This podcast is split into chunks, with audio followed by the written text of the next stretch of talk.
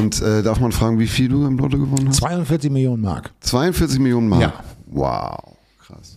Ja, das schafft einem natürlich den Freiraum, mal eine- alles, eine alles Pandemie, möglich ja. zu machen und so. Ne? genau. Willkommen in der fabelhaften Welt der Das Bo. Eine wundervolle Welt, voller Farbe und Gefühl.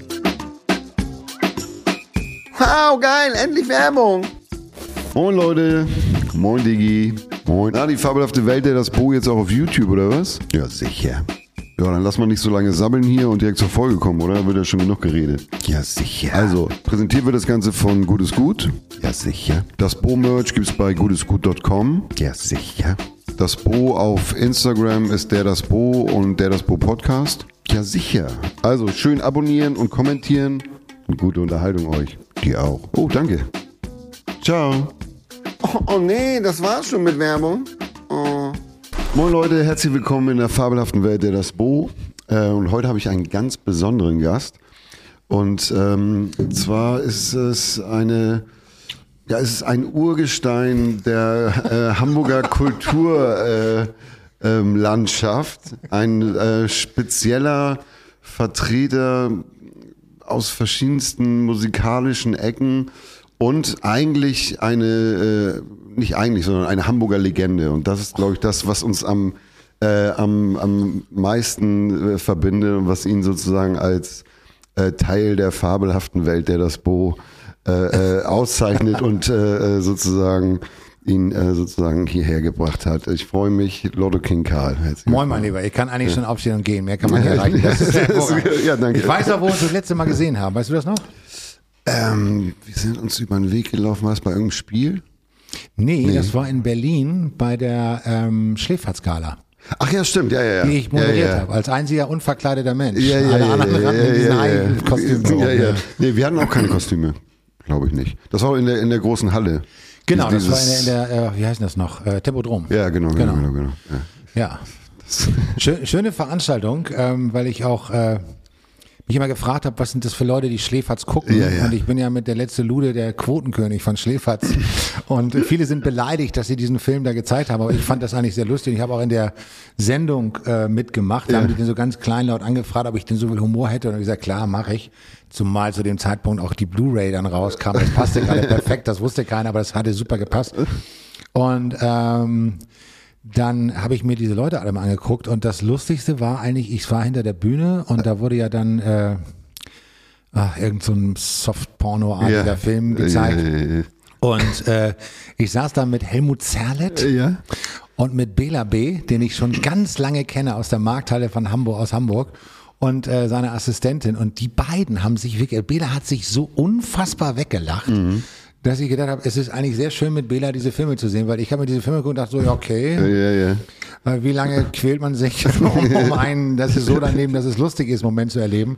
Aber das mit Bela zu schauen war hervorragend. Ja, und so ist es aber, glaube ich, auch gedacht, ne? dass diese Trashfilme laufen, dass dann ähm, äh, äh, Peter und äh, äh, Olli. Olli halt zusammen da dann noch drüber gehen.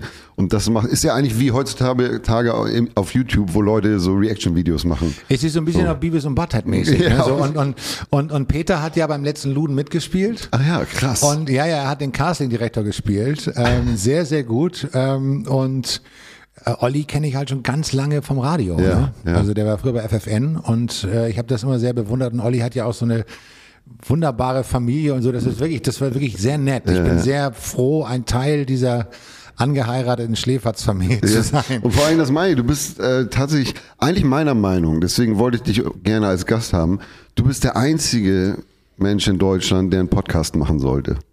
Weil immer, wenn wir Ja. uns treffen, hast du so heftige Schoten aus aller Herren Länder. Du kennst so viele Leute und vor allem hast du das Gegenteil von mir. Ich kann mir Namen und Gesichter überhaupt nicht merken und du droppst immer Names ohne Ende und hast halt immer diese ganzen Schoten auf dem Lager.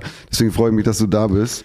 Und ähm, ja, genau. Du fängst ja immer gleich an. Ich hatte schon ein bisschen, ich habe Angst, dass, dass ich, ich muss dich ein bisschen zügeln, glaube ich. Ja, weil okay. theoretisch könnte ich ja auch eine Frage stellen und mich zurücklehnen und laufen lassen, weil das ja deinem Naturell eigentlich entspricht. So, ne? Du bist ja Ein bisschen, ja, tatsächlich bisschen, so ein ja. geborener Entertainer. Aber wie, wie hast du denn zum Beispiel, äh, was das Entertainment angeht, wie hast du in Hamburg angefangen? Weil als erstes wahrgenommen habe ich dich natürlich damals, Lotto King Karl, der Typ hat im Lotto gewonnen Mhm. und macht jetzt äh, eine Musik. Es war ja auch Du bist ja, glaube ich, der erste Rapper in Deutschland, ne? Das, Wann war diese Leute King Karl? War das Mitte 90er? Ja, das war Mitte 90er ja. und es war eigentlich äh, nach dem Lottogewinn eigentlich mehr so eine Schnapsidee von so ein paar Leuten. Und das Lustige war, dass ich dann äh, ein Team fand von Menschen, die heute ähm, sehr prominent sind mhm. und mir. Ja. Und ähm, der Produzent war Frank Ramon, der mhm. dann später ja mit, was weiß ich, was wie viele Hits geschrieben hat von äh, Barbara Schöneberger und äh, Annette Louisanne und, und Ina Müller und äh, Truckstop und alles Mögliche. Und mein Verleger ist er ja vom Majoristisch bis heute noch der ersten Songs. Ähm, ist Markus Wolter, ja, heute ja, der größte Medienmogul der Welt, glaube ich, oder so. Immer noch guter Freund von mir den ich vorher als Musiker kannte. Und äh, wir haben einfach gedacht, okay, komm, dann machen wir jetzt diese Single, was soll's. Mhm.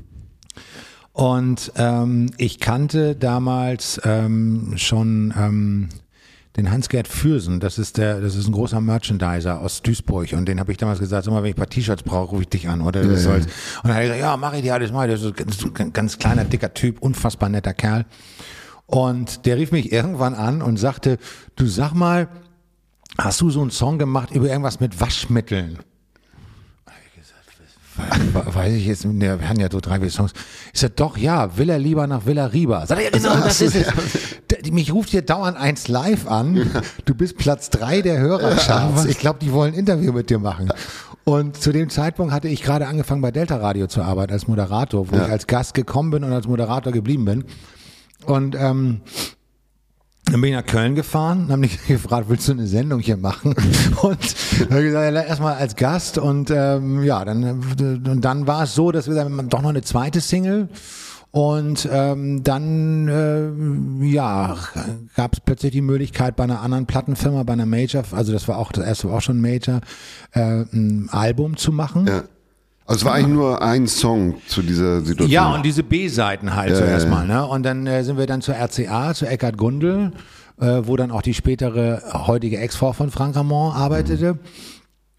Und sind dann dahin und haben einen Vertrag unterschrieben für zwei Alben. Ja. Das war im Nachhinein für einige sehr anstrengend, weil das zweite Album wurde komplett äh, gegen den Willen der Plattenfirma rausgebracht und wir wussten noch gar nicht, wohin es ging. Frank Ramon war auch nicht mehr dabei. Wir mussten alles selber. Mittlerweile hatte ich eine Band, weil ich festgestellt habe, mit Playback bin ich so schlecht. Ich brauche eine sehr gute Band. Dann hat sich mhm. herausgestellt, ich in meinem Bekanntenkreis gibt es einige sehr, sehr gute Musiker, die noch bessere Musiker kennen. Plötzlich hatte ich eine Band, in der Frank Ed Bass spielt. Ja. Und ähm, dementsprechend waren die Konzerte auch damals sehr, sehr turbulent. Und ähm, beim zweiten Album hat man mir gesagt, du bist echt ein feiner Kerl und so, ne? aber ähm, in der Zukunft läuft hier nichts mehr für dich, ähm, weil die Zukunft heißt Tic-Tac-Toe. Ja. Hat sich im Nachhinein als gewagte These herausgestellt. Dann sind wir zur Polydor. Ähm, da lief das zunächst auch ganz gut. Da hatten wir die Idee, zum Grand Prix zu fahren, 2000, ja. mit Fliegen und auch so einen kleinen Wechsel zu machen, mal zu versuchen, wie weit kommen wir an so eine Veranstaltung ran, musikalisch. Da waren wir das erste Mal in den Charts. Bis dann irgendwann die Leute gesagt haben, du bist echt ein netter Kerl, aber die Zukunft bist du nicht. Die Zukunft heißt nur Angels. Ja. Was sich im Nachhinein als gewagte These herausgestellt hat. So. Und äh, hin und wieder kriege ich nochmal wieder ein bisschen Geld, weil wir wieder mal ein Album rekupt haben. Ja. Äh, zum, ich glaube mittlerweile, das äh, wir Hernau haben wir, glaube ich, mittlerweile zum dritten Mal rekupt oder so. Also wäre euch für die Polydor keine schlechte Idee gewesen, das doch weiter zu versuchen mit uns. Und das war aber die Zeit, in der wir äh, in der großen Freiheit gespielt haben. Mhm ein paar Dinge in Norddeutschland abgespielt haben, aber das war's dann auch. Und als uns dann wirklich da überall die Türen vor der Nase zugingen, haben wir ein eigenes Label gegründet. Ja, genau. Mit der, also die, also ich wurde immer bedrängt von meiner Band und am Ende äh, mit einem Sixpack Bier in einer Tankstelle in Horn habe ich gesagt, ja komm scheiße, ich erkundige mich mal, wie das geht. Ja. Und das war der Startpunkt zu äh, all dem, was danach gekommen ist. Ja. Also Top 20 Alben, äh, jetzt 51 Mal Stadtpark, ja, ja. Karl Arena. Ja, das fand ich auch immer interessant, dass du halt auch diese Sachen, also hinter dieser äh, Front sozusagen, irgendwann hast du das halt dann, jetzt wie du sagst, durch bestimmte Umstände selber in die Hand genommen. Und du machst ja hier auch so äh, große Hallen und alles. Machst, ist es eigentlich deutschlandweit oder ist es Naja, also diese ganz großen Hallen waren Hamburg und Kiel. Ja. Und aber wir tun schon auch deutschlandweit. Ähm, und ich habe meinen Partner als Labelpartner, wir haben keinen schriftlichen Vertrag oder so, mhm. den habe ich kennengelernt, weil ich ähm, ähm, mal das EM-Studio 2000 gemacht habe bei äh, äh, Viva 2 Kamikaze, Nils Ruf. Krass. Und ich musste dann immer nach Köln, um das redaktionell vorzubereiten. Und das hat sich meistens so in die Länge gezogen, dass es keinen Flug mehr gab. Und dann haben die einen Fahrservice gehabt. Und da saß ich mit zwei Jungs im Auto, die mich dann nach Hamburg gefahren haben. Und haben uns unterhalten und habe ich die auch gefragt, ob sie aus der Bar im Auto was trinken wollten. Da waren die völlig perplex und hat noch nie einer was angeboten, wenn wir gefahren und wir fahren jetzt hier vier Stunden, was Ja, soll ja, das? ja. Und der eine sagte, ja, ich habe auch noch so ein kleines Label und ich mache noch dies und das. Und dann habe ich ich angerufen und gesagt, wollen wir das zusammen machen irgendwie? Und dann sagte der, wie hast du dich an mich erinnert? Ich sage, ja, ich habe mir das gemerkt und deine Nummer habe ich ja. Und habe ich einfach angerufen und das ist Thorsten Harm, ist bis heute mein Partner. Ja, geil. Krass. Und äh, darf man fragen, wie viel du im Lotto gewonnen hast? 42 Millionen Mark. 42 Millionen Mark. Ja. Wow, krass. Ja, das schafft einem natürlich den Freiraum, mal eine- alles, eine alles Pandemie, möglich ja. zu machen und so. Ne? genau. ja, das war ist tatsächlich eine Legende gewesen. Das war, wann, wann, kam, wann 95, 94? Ja, ja, 95 war das und das ist dann, glaube ich, äh, Ende 95 gab's dann, ich habe den Jackpot, die Single und dann kam halt danach Ich liebe dich und, und Allergie kam als nächstes. Ja, Allergie. Und das war auch so eine Geschichte, weil ich habe für eine Fotostrecke ähm, in der Prinz, da weiß ich nicht, das Plattencover war Heike Makatsch Ja. und ich war ja später Co-Moderator der Heike Makatsch Show. Ähm, die gab's ja auch mal bei RTL 2, als sie es mit ernsthaftem Fernsehen versucht haben. Ein, eine unfassbare Materialschlacht. Ich glaube, jeder hat für alles unfassbares Geld gekriegt und die Sendung hat überhaupt nicht funktioniert. Aber wir hatten sehr viel Spaß, acht Wochen lang. Aber es war auch sehr nervenzerreißend, weil man immer dachte, wird abgesetzt oder nicht. Und da gab es eine Fotostrecke mit prominenten Leuten, ihrer Freundin und einer Harley. Und ich hatte überhaupt keine Harley, weil bis heute nicht. Hab die mir vom Freund geliehen, hab dann festgestellt, dass alle anderen offenbar auch sogar die Freundinnen sich geliehen hatten. Und der Fotograf, der das Ganze gemacht hat, war Uwe Düttmann, der einer der größten Fotografen überhaupt ist, der aber nie Bands groß fotografiert hat bis zu dem Zeitpunkt, der dann aber später mit The Verve das Foto des Jahres gemacht hat, dieses Foto gemacht mit diesem Hubble-Teleskop. Ja, ja, krass. Und deswegen waren wir eigentlich immer auf sehr hohem Niveau aufgestellt und haben auf sehr niedrigem Niveau abgeliefert. Wow. Und ich habe nämlich auch noch mal vorhin, deswegen um, um in den 90ern kurz zu bleiben, vorhin habe ich noch mal in, in, äh, auf dein Album geguckt. Du, hast, du kennst auch Peter Ehrlich von damals, ne? Peter Ehrlich war einer meiner ersten Gäste bei Delta Radio. Und der rief bei Frank Ramon an im Studio. Und Frank Ramon rief mich an und sagte, ich hätte so ein totaler Spinner angerufen. Ja, also für die, die nicht wissen, wer Peter Ehrlich ist. Ja. Eigentlich ist er der Howard Stern von Deutschland, kann man das so sagen? Eigentlich bin ich der Howard Stern von Ja. Deutschland, aber er ist der äh, äh, Jer- Jerry Springer von, ja, von Deutschland. okay. ich glaube, okay. das kommt Aber wohl. also wohl als er war alles in Personalunion, ne? Er war Gast, er war also er hat ja im offenen Kanal diese genau, Sendung diese gehabt. Magic Peter Ehrlich Show. Genau, wo Christian Ulm übrigens Kameramann war. Ja, ne? und das auch mitproduziert Äh, hat dann ja, später. genau. Der hat als einer der wenigen an ihn geglaubt. Und der hatte unfassbare Einschaltquoten im offenen Kanal Hamburg. Und da hat er halt immer Leute anrufen lassen, er hat die Nummer immer eingeblendet und Hat hat, sie einfach bepöbelt. Ne? Ja, ja. So, also und die einzige Chance, die man hatte, bei ihm einigermaßen gut wegzukommen, war ihn attraktiv zu finden. Und das größte Kompliment war, dass er gefragt hat, ob man ihm die Achsel auslecken möchte. ja, und das war echt ein Ja, das war ein Angebot. Ne? Das war Freundschafts. Nett. ja. Nett. War, So, und dann habe ich, Ach, danke. dann habe ich Peter abgeholt äh, in, in seiner Wohnung hinter dem ehemaligen Luxor, in der Nähe der Max-Brauer-Allee. Und dann setzt er sich ins Auto und sagt, ich muss dir, das war Berliner, er sagt, ich muss dir das einmal jetzt kurz sagen, das war jetzt so sympathisch. Der Frank Ramon war total geschockt, dass ich den kannte, aber ich habe den total gefeiert. Und er sagt, ich war schon einmal in Radio, das war bei, bei, bei AC Talk to Me, da habe ich nur über Ficken geredet. Dann- danach ist er abgesetzt worden. Und dann genau, das kann ja was werden nach vier Wochen Delta Radio. Ich glaube, in der Sendung davor war, war Bürger Lars Dietrich da. Aber das hat dann doch sehr gut funktioniert. Wir sind sehr gute Freunde geworden. Und als Peter dann starb, der ist ja äh, relativ früh gestorben, mit 40, ähm, haben wir dann mit Roh, also das waren dann so Pape, Lukas und Michael, ähm, die haben, die habe ich dann mit ihm bekannt gemacht und dann hat er bei denen immer mitgesungen und dann haben die da auch Songs mit zusammen gemacht und äh, dann haben wir die letzten Sendungen übernommen mit Andy Alien zusammen, das war ja sein sein Co-Moderator. Andy Alien ist der Sänger von Prollhead. Ähm, die neue alte, sensationeller Songtitel. Und auch Sänger von den Punkles. Die waren bei uns mal Vorgruppe in der Colorline Arena. Das ist, die spielen Beatles-Songs auf Ramones Geschwindigkeit. Punkles. Die Punkles. Und die haben halt dann so, meine Band war irritiert, weil die Vorgruppe 30 Songs spielen wollte in 45 Minuten. Ja, ja. Haben sie aber locker hingekriegt, ne? Und, äh, Und äh, Andy Alien, der spricht so ein bisschen langsamer, der hat dann immer die Minibar gemacht. Ich glaube, was er Ja, immer noch das dabei ist, auch weiß ich auch nicht mehr. Ja. Da ist Peter ja immer aufgezeichnet, da ist ja auch aufgezeichnet worden, da ist er mal aufgetreten. Und die allerletzte Sendung habe tatsächlich ich dann gemacht mit Andy zusammen. Wir haben dann bei Peter in der Wohnung noch Videos rausgeholt und Peter hat ja seine Familie irgendwie verlassen. Als Frank Steinbach hat er Berlin verlassen und ist als ich glaube, als relativ normaler Typ und ist dann ein paar Jahre später gestorben und seine Familie ist in die Wohnung des Punks Peter Ehrlich gegangen und hat gedacht, was hat der denn gemacht, weil man den offenen Kanal Hamburg nicht sehen konnte. Es gab sowas wie YouTube ja auch gar nicht. Und äh, das war so, da, das war ein großer Einschnitt, weil wir auch im ersten Moment gar nicht wussten, ob das überhaupt stimmt oder so. Dann rief uns einer von der Morgenpost an und sagte, kannst du da irgendwas zu sagen? Oder dann hab ich, gesagt, ich bin einfach total geschockt. Und die Morgenpost hat, das fand ich sehr nett damals, Titelseite gehabt. Peter Ehrlich, Hamburger Moderator, starb auf Ibiza. Genau.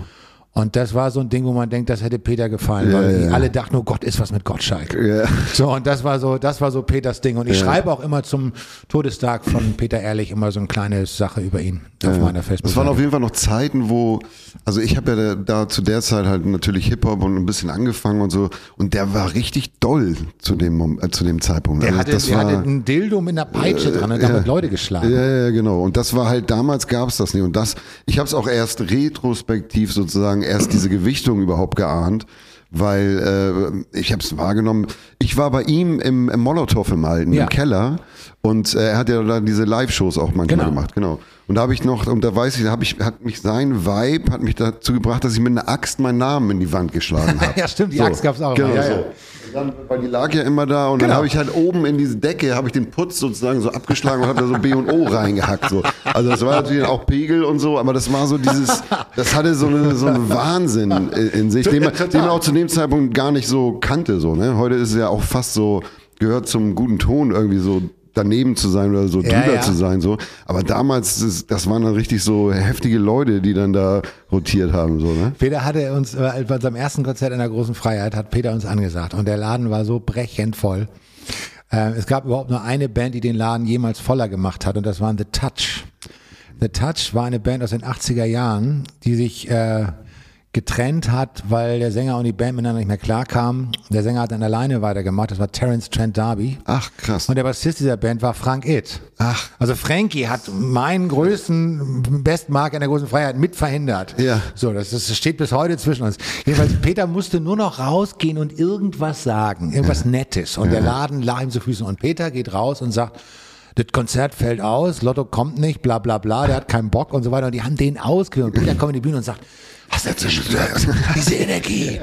Und eine Woche vor seinem Tod, das war sein letzter Auftritt im Fernsehen, waren aus irgendeinem bescheuerten Grund wir beide zusammen eingeladen in Berlin bei Vera am Mittag, Vera in Feen, eine unfassbar nette Frau in einer fürchterlich trashigen Sendung. Ja. Es war ja noch diese, das war ja Talkshow. Telly Talkshow, Zeitraum genau, ja, ja, genau. ja. Und äh, Peter hatte eine, eine, eine, eine, ein Stück Plastikrasen mit Blumen Mhm. als Weste an, mit nacktem Oberkörper. Er hatte nicht den Körper dazu eigentlich. Und ähm, wir saßen, wir waren, äh, es war- der Flug, damals konnte man noch fliegen. Ähm, wir waren viel zu früh da. Äh, In Köln war das, stimmt, da konnte man eben Mhm. noch fliegen. So, jedenfalls saßen wir dann da und äh, Peter hatte total Langeweile und sagte, was machen wir denn jetzt? Und er hat gesagt, ähm, damals hatte ich eins der ersten Handys so. Und, und, und da war eine Nummer auf dem, auf dem, auf dem Telefon drauf. Ich sag, ich rufe da jetzt mal einfach mal an. Ja. Und äh, In der äh, Sendung, oder wie? Nee, nee, in der Garderobe, Ja, ja. Langeweile. Ja, ja. Und dann kommt, äh, haben wir immer unterm Tisch so, wenn einer reinkam, ist alles gut, so, ja, hier ruft dauernd irgendeiner an und der will was, das verstehe ich gar nicht, wieder drauf gedrückt und jetzt wieder, das ist keiner dran, das verstehe ich alles nicht und bla bla bla. Und Peter hat dann irgendwann angefangen zu sagen, ich will jetzt mal probieren, ob das, das wirklich funktioniert. Und gesagt, ich will Erdbeeren. Und hat er die so lange genervt mit ich will Erdbeeren, bis er Erdbeeren gekriegt hat. Und dann kommen wir in die Sendung. Und das ist, die Sendung war, glaube ich, ich bin ein Original oder so. Ah, ja, ja, Klassiker, Und, und, und da sitzt eine, eine, eine, eine süße alte Oma und ihr, ihre geheime Superkraft, die sie jetzt veröffentlichen wollte, war, sie kann Lieder rückwärts singen und wenn man sie vorher ab, also andersrum abspult, dann funktioniert mit so, einer so, Tonbandmaschine. ja, ja, ja, krass. So, und dann setzt sich die Oma dahin, die war steinalt und singt das so. Und dann geht sie hin und schaltet selber an ihrer uralten Tonmaschine einen Moment und dann geht zurück und alle, oh, oh. Und dann kommt so, muss sie denn, muss sie denn hinaus. Und, und der, der ganze Laden jubelt und alle sind total gerührt und Tränen in den Augen. Und Peter beugt sich nach vorne und sagt, und warum macht man das? Ja. Und dann war gleich wieder klar. Klasse. Danke, Peter. Und ja. dann ist er nach Ibiza geflogen und ist tatsächlich ein paar Stunden nach der An An Ankunft ist er am Herzinfarkt gestorben. Krass. Aber er hat auch an der Edge gelebt, ne? Äh, äh, was seinen Blutdruck angeht, sicherlich. Das ja. ist, äh, das schaffen manchmal fünf Schlaganfallpatienten nicht gleichzeitig so einen Blutdruck hinzukriegen. Und wir haben damals wurde dieser Stern von Udo auf dem Kiez gemacht mhm. und wir haben auf der anderen Seite ihm dann einen Stern ja, gemacht. Da haben wir schon damals, glaube ich, seinen Geburtstag gefeiert und haben uns dann alle an dem Stern getroffen und das war der Tag, an dem äh, ich muss jetzt lügen, ich glaube, es war die Abschlussfeier der Heike Mackert Show oder ich, oder ich musste irgendwo hin mhm. ähm, und das war im dunklen Anzug und ich stehe im dunklen Anzug mit 50 Punks äh, vom Phantom der Oper damals. und wir saufen uns mit Harpy und Holsten komplett den Schädel weg. Ja. Ich musste bei der anderen Veranstaltung nichts mehr sagen. Ich musste nur da sitzen. So. Und äh, immer wenn so ein Bus kam, die entweder ins Panoptikum wollten oder ja, in so ein Phantom der Oper, haben die gedacht, oh Gott, was für schrecklich. Wir fragen mal den mit dem Anzug, ob wir richtig sind. Dann haben sie natürlich die Rechnung ohne den Wirt gemacht, weil der war der schlimmste von allen. so, ich habe mich so ein bisschen gefühlt wie Ace bei, bei, bei, bei Quadrophenia. Ja, ja. das war Peter, stimmt, da haben wir das erste Mal gesehen. Krass. Ja, du bist, äh, ja, ich meine, was, was soll man sagen? ja, das war, das, das war eine schöne Zeit eigentlich. Ne? Das, das, das, Rigorose, dass jeder so alles machen konnte, so. Ja, vor allem in den 90er Jahren, da gab es ja eben auch nur noch die, du musstest ja einen Deal haben, um irgendwo stattzufinden. So, ne? Das war ja, ja. So, so, sozusagen der Unterschied. Und es ja, weil bei uns war es ja auch so, dass wir eigentlich nicht viele Platten verkauft haben, aber dadurch, dass wir immer skurrile Videos hatten und damals halt MTV und Viva immer genau. noch diese Redaktionssitzung hatten, da gab es dann halt immer äh, Leute, die das lustig fanden und dann genau. gesagt haben, oh, das spielen wir so. Ne? Bei uns auch immer. Wir waren eigentlich so Dauerpatient für N1 und äh, bei Viva und Hot Rotation bei MTV. Das ja. war mal die Plattenfirma völlig verzweifelt. Das Schlimmste war, glaube ich, das Video für die alle mit Fliegen. Ja. Dann haben wir das billigste Video aller Zeiten gedreht, weil wir wollten es eigentlich für unter 10 Mark machen. Ja. Aber das RTL hat das Making-of gefilmt und die haben äh, diese DV-Kassetten, das ja. waren so die, die Videokassetten für die Kameras, da haben sie eine Packung liegen gelassen, habe ich also noch 40 Mark Schnitt gemacht. Also Plus, oder? Plus, ja, ja. Und, und äh, äh das, du hast recht, man musste einen Deal haben, aber es hat damals natürlich auch fast jeder einen Deal gekriegt, der irgendwas Lustiges erzählen konnte. Ne? Und dann wurde erstmal zur Not irgendwie so gut es eben ging gerappt und ihr habt das ja wirklich ernst genommen. Wir haben das ja mehr so irgendwie weil wir nichts anderes konnten. Das ja, oder halt so, so Zeitgeist auch mäßig, ne? Also, genau. Ähm. Und danach sortierte sich das dann erst so ein bisschen. Deswegen war das für uns auch ganz gut, mit Fliegen diese Geschichte zu machen, weil uns das natürlich wirklich die Möglichkeit öffnet hat, auch wirklich äh, mal zu gucken, welche Musikrichtung ist denn die, die uns in die Zukunft trägt. Da ist dann aufgebrochen, was sozusagen in Anführungsstrichen als Gag ein bisschen angefangen hat. So, genau. Und wir äh, haben ja immer auch auf Alben äh, völlig andere musikalische Richtungen gemacht. Äh, das erste war mal dieses Ich will Wolle. Mhm ähm, da war ich damals, ich Basketball gespielt und komme vom Training nach Hause und da ich keine Sauna besitze und am nächsten Tag nicht so viel äh, ähm, Muskelkater ja. haben wollte, habe ich mich in eine ganz heiße Wanne gelegt. Und als ich mich gerade reinsetze, denke ich, man müsste eigentlich mal einen Song machen mit so Fragmentstücken von so Songs von Wolle Petri, von Pur und von all diesen Leuten, die äh, lyrisch eher auf der überschaubaren oder vorhersehbaren ja. Ebene zu Hause sind. Und mein Kopf rattert und ich denke, nee, du musst jetzt zehn Minuten sitzen bleiben. Und dann habe ich gedacht, okay, scheiße. Dann habe ich auf, auf, dem Handy so mir selbst eine SMS geschrieben. Äh, äh, und gedacht, okay, das wird jetzt nix. Da war es, glaube ich, halb zwölf abends. Und dann habe ich gedacht, okay, das, das wird jetzt nix. Äh, raus aus der Wanne, schreib's auf.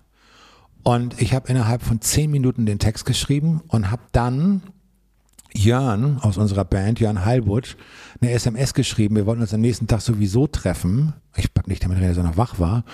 Aber ich gesagt, du, ich habe eine ganz bescheuerte Idee. Vielleicht ist das was für Achim Petri, weil von Petri war damals schon zurückgetreten. Ja. Ich will Wolle. Und Jörn schrieb mir sofort zurück, äh, ja, super, mail mir das mal rüber, wenn du das hast. Ja. Ich, okay, so, mail ich das rüber, komm nächsten Tag hin und Jörn, wir hatten jetzt nicht Termine mhm. oder so. Und Jörn sagt, du, ich habe heute Morgen mal ein Playback gemacht. Kannst das ja hier in der Regie mal kurz so reinsingen, wie du das vorstellst. Ja. Ich habe mir das ein bisschen so, ich glaube, das ist so das, was du willst. Das schreibt sich ja eh musikalisch von mhm. alleine. Ich glaube, das passt ganz gut. So, und jetzt Zettel und singe in das rein. Ähm, äh, ich habe schon 20 Jäger 90 drin und, und eine Buddel Gin und irgendwie, keine Ahnung. Und äh, sing das so rein und sehe immer, wie Jörn sich so wegdreht, so im Augenwinkel. Und in der Regie, also kein Studio, also keine Gesangskabine, kein nix. Bin dann fertig, ein Take. Und er dreht sich um und sagt, tja, ich will ja nichts sagen, ne? aber ich glaube, das macht jetzt wenig Sinn, dass äh, wir das jemand anders anbieten. Äh. Ich finde das total perfekt. Ich so, Jan, ich habe das auch gerade gehört. Das ist echt gut, oder? Sagt er, das ist total gut. Wir nehmen das auch nicht nochmal auf. Wir lassen das so, wie es ist. Ich zauber das ein bisschen hin, dass das gut klingt. Wie du das dann den Leuten erklärst, äh. das musst du selber rausfinden. Und dann haben wir gesagt, gut, das ist ein Bonustrack, mhm. dass wer sich das Album kauft, am Ende nochmal was kommt. Und haben dann aber so, die Band liebte den Song, haben gesagt, wir müssen das mal live spielen. Ja. Ne? Und dann haben wir im Stadtpark das dann mal gemacht und haben, äh, Mann, unser Schlagzeuger hat sich extra so ein Lin Elektroschlagzeug ja, irgendwo ja. geliehen. Das, was du meinst, was hier genau, im, im Stairways, Stairways der, der Trommler oben, so, Simmons und die haben so, so schmatzendes Geräusch gemacht, die Dinger. Die waren so sechseckig. Ja, ja. Und damals äh, gab es den Wendler noch. und, und dann haben wir so, so ein Schild gemacht, wo drauf stand Wolle Wendlers Disco Fox Entfernung. Ja, Natürlich völlig idiotisch, weil im Stadtpark die Leute sind so weit weg. Also die, die ersten sehen das, aber die anderen sehen das natürlich nicht. Und, und äh, Manne hatte noch extra so nicht so komisch bewegt beim Schlagzeug spielen. Das war auch musikalisch überschaubar für alle. Und wir hatten damals einen Fahrer und Tourleiter, Andreas Straschewski, die fliegende Kopfnuss aus dem Madhouse, der tatsächlich mit so einer bescheuerten Perücke ein Flanellhemd und so Bändern yeah. am Arm echt aussieht wie Wolle Petri yeah. zu seinen großen Zeiten. Und ich kenne Wolle Petri, also ich weiß, wie der aussieht. Und haben wir gesagt, weißt du was? Und Andi ist sie um keinen Scheiß zu schade. Und dann haben wir gesagt, ah, wie wäre das, wenn Andi am Ende des Stückes, wo wir, wir fordern, dass Wolle Petri zurückkommt, ja. was ja dann später auch erhört worden ist, ja. die Geschichte ist auf unserer Seite. So, wie wäre das, wenn dann Wolle Petri und das wird dann hinten gar keiner mehr schneiden, ja. aus dieser, äh, irgendwie auf die Bühne kommt. Und dann hat er gesagt, du, hier sind so große Mülltonnen. Das machen wir. Und Andi, ja klar, da gehe ich rein. Warte mal, geht, ja super, da kletter ich rein. So, nun fährt irgendwann während des Stücks ein Typ diese mit, den, mit so zwei Rädern die Mülltonne mhm. auf die Bühne und ich achte da nicht drauf. Aber er stellt sie verkehrt rum auf. Das heißt, als Andi, der nicht weiß, wo er ist, äh, die Kai aus der Kiste rausfliegt, guckt er den Schlagzeuger an, der ihn fassungslos anguckt und er so, was? Ach so. und, Besser Show und muss dann aber irgendwie aus diesem scheiß Ding rauskommen, damit sie überhaupt mitkriegen, wer das ist. Ja, ja. Weil er natürlich sich gar nicht bewegen konnte. So. Und dann haben tatsächlich Leute geschrieben so, oh, das ist doch eine Schweinerei, dass ihr den Wolfgang Petri in der Mülltonne ja, auf die Bühne und der arme Wolle und geht's ihm denn überhaupt gut? Und wie war das? Es war ja nicht Wolle. Ja, die nehmen es einfach an. Ja, ne? ja. Und deswegen haben wir uns immer so ein bisschen dann auch aus der Erfahrung der 90er heraus immer so die Freiheit gelassen, auch mal was musikalisch völlig anderes zu machen. Ja, ja, auf jeden Fall. Du hast ja dann immer schon den übertriebenen Hamburg-Slang auch gehabt, so das ja. war ja so Standard irgendwie. Deswegen äh, bist hast du ja auch diesen äh, Hamburg-Legendenstatus. Bist dann natürlich später als äh, ähm, als Gesangshymnensänger äh, vom HSV dann natürlich auch war ich 14 Stadionsprecher. Ja. Das meine ich. Du hast ja deswegen, du hast ja so viel gemacht, ne? Radio, Musik. Hast du eigentlich auch Songwriting für andere mhm. Leute gemacht? Ja, bin ich gerade wieder dabei. Ich habe aber zum, also das bekannteste ist wahrscheinlich ähm, für Megahertz habe ich mal was geschrieben, mhm. aber noch ein Song, aber so, also Texte. Ähm, und ich sitze gerade wieder an einem Projekt, das heißt Der Bote, für den habe ich schon ein paar Mal was geschrieben. Und jetzt, äh, oh, ich glaube, dass das äh, ziemlich gut ist, was wir haben. Aber das ist sehr düster. Also das, was ich äh, da geschrieben Megaherz ist ja so neue deutsche Härte. Mhm. Und äh, Der Bote ist eigentlich sehr, sehr düster. Mhm. Und ähm, äh, ich bin eigentlich gar nicht so in der Szene zu Hause, aber ich habe ja vor anderthalb Jahren, also kurz nach, kurz vor dem ersten Lockdown, mhm. haben wir ja Major Voice and Friends gemacht, haben wir mit Sarajevo aufgenommen mit äh, sehr vielen Leuten aus der Szene von Subway to Sally und von Eisbrecher und mhm. so weiter ähm, im Comedian Studio. Das war auch so ein lang Major Voice Ron, der hat mich immer gefragt, wollen wir mal ein Duett machen und das ist ein Opernsänger und mhm. ich habe gesagt, oh, das gibt das nicht so richtig her, was wir so machen.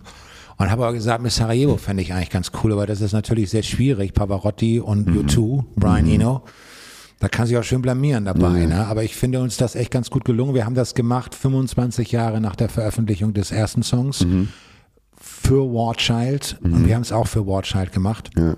Und haben dann auch von War Child auch Video-Footage gekriegt aus dem Jugoslawienkrieg und so mhm. und haben das dann nochmal aufgenommen. Und das ist eigentlich ganz schön geworden. Und deswegen, ich habe zu dieser Szene tatsächlich ein bisschen Kontakt auch das Duett mit Joachim Witt mhm.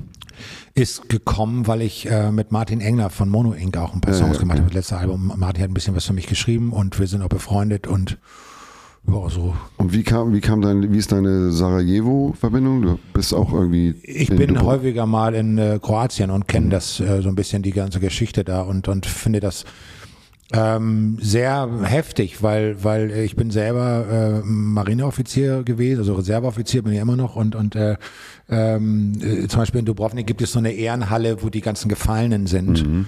Und das ist schon äh, generell sehr schlimm und natürlich kommt das im Moment auch gerade alles wieder hoch. Mhm. Aber es ist natürlich auch so, das sind so mehr oder weniger, also die meisten sind so mein Jahrgang, ne? Also so plus minus zwei, drei Jahre, vier ja. Jahre. Und ähm, ich war damals nicht äh, äh, in dem Krieg dabei, weil ich Marinemann bin und das, was ich kann, dort ganz einfach nicht gefordert war. Mhm. Ähm, aber das war schon, stand damals auch zur Diskussion, ob wir mhm. da hin müssen oder nicht. Wäre es ein Seekrieg gewesen, wären wir sicherlich dabei gewesen. Und äh, ja, das war schon so eine, deswegen fand ich das auch wichtig, sowas zu machen. Und es ist eben auch so ein Song, der einem auf den ersten Blick es ermöglicht, den Opernsänger Opernsänger sein zu lassen. Mhm. Nur der zweite Blick war dann der, dass man sagte, oh, diese U-Sängerei von, mhm. von Bono, mhm. der kriege ich aber nicht hin. Und dann habe ich gesagt, du, wie, zunächst waren das ja nur wir beide. Und dann habe ich gesagt, du, was ist denn, wenn jetzt eine Frau das singen würde? Und ja. Mimi aus unserer Band und ein paar. Und daraufhin wurde das zu so einem All-Star-Projekt. Mhm. Benobi hat da auch mitgemacht und ich, jede Menge Leute. Und das war, äh, das war echt abgefahren, weil ich glaube, wir haben die die Videoaufnahmen von uns als Chor mhm. plus die Chöre, die haben wir tatsächlich da mit aufgenommen beim Videodreh, ähm, haben wir, ähm, ich glaube, zwei Tage vor dem ersten Lockdown gemacht. Mhm. Also da siehst du noch Leute, die ohne Maske ja, und ganz ja. normal da sitzen. Und dann kam das halt. Das hat natürlich die Sache ein bisschen behindert. Wir hätten natürlich mhm. gern noch mehr Spenden zusammengesammelt, aber es ist auch ein bisschen was zusammen, zustande gekommen. Und ich finde eben auch gerade Watchlight ist eine ganz wichtige. Firma, die man nicht so auf dem Schirm hat, aber äh, wichtige Organisation, ja, super nette Leute und ja. die auch wirklich engagiert sind. Ja, krass. Das heißt, dann bist du ja über diese Bundeswehrebene bist du natürlich auch anders im Thema, weil mein, mein Vater ist ja aus Bosnien-Herzegowina. Ja. Und, das ist ja um die Ecke von, von Dubrovnik. Genau. Wo und kommt der her? Bosnien? Äh, Mostar. Oh ja, das ist Sergej Sergej, ja. genau. Das ist 150 das ist, Kilometer. Das ist mein Onkel, nein, ist er nicht, aber auf jeden Fall. Und bei mir ist ja familiär und Bosnien ist ja eh dann nochmal auch noch dramatischer, weil das auch natürlich gemischt ist. Ne? Also mein Opa war äh, äh, Serbe, meine Oma Kroatin und wir haben auch einen muslimischen Anteil und so. Ne? Also bei uns Kannst ist du Kyrillisch? Komm, ich, gar nichts, leider. Ja. Mein Vater war dann halt äh, 68 kam er her und mhm. äh, wollte auch weg wegen halt seinen Umständen da und war dann eher so und man wusste auch, glaube ich, damals noch nicht so richtig, wie das ist, dass wenn er einfach Jugoslawisch mit den Kindern spricht von vornherein, dann können sie es, ohne dass sie es lernen müssen. Und irgendwann war es dann halt. Kannst äh, du das? Nee. Ja. Irgendwann war es Schwierige Sprache. Ich kann halt, gib mir Bonbons, gib mir Eis, danke, bitte. Und, und die äh, Fluchwörter natürlich so alle. Ne? So. Aber halt, Probleme, kann oh, ja, ja, klar. Steignehmer, Steignehmer, bla, genau so. Aber halt, das war, war auch ein äh, heftiges Ding für mich. Also das habe ich ihm lange nicht verziehen, weil natürlich, wenn ich mit meinen Jugo-Kollegen ankam, hat er gleich angefangen, mit denen Jugoslawisch zu schnacken und ich war raus. So, ne? Ja, ja. Und das ist natürlich dann ätzend.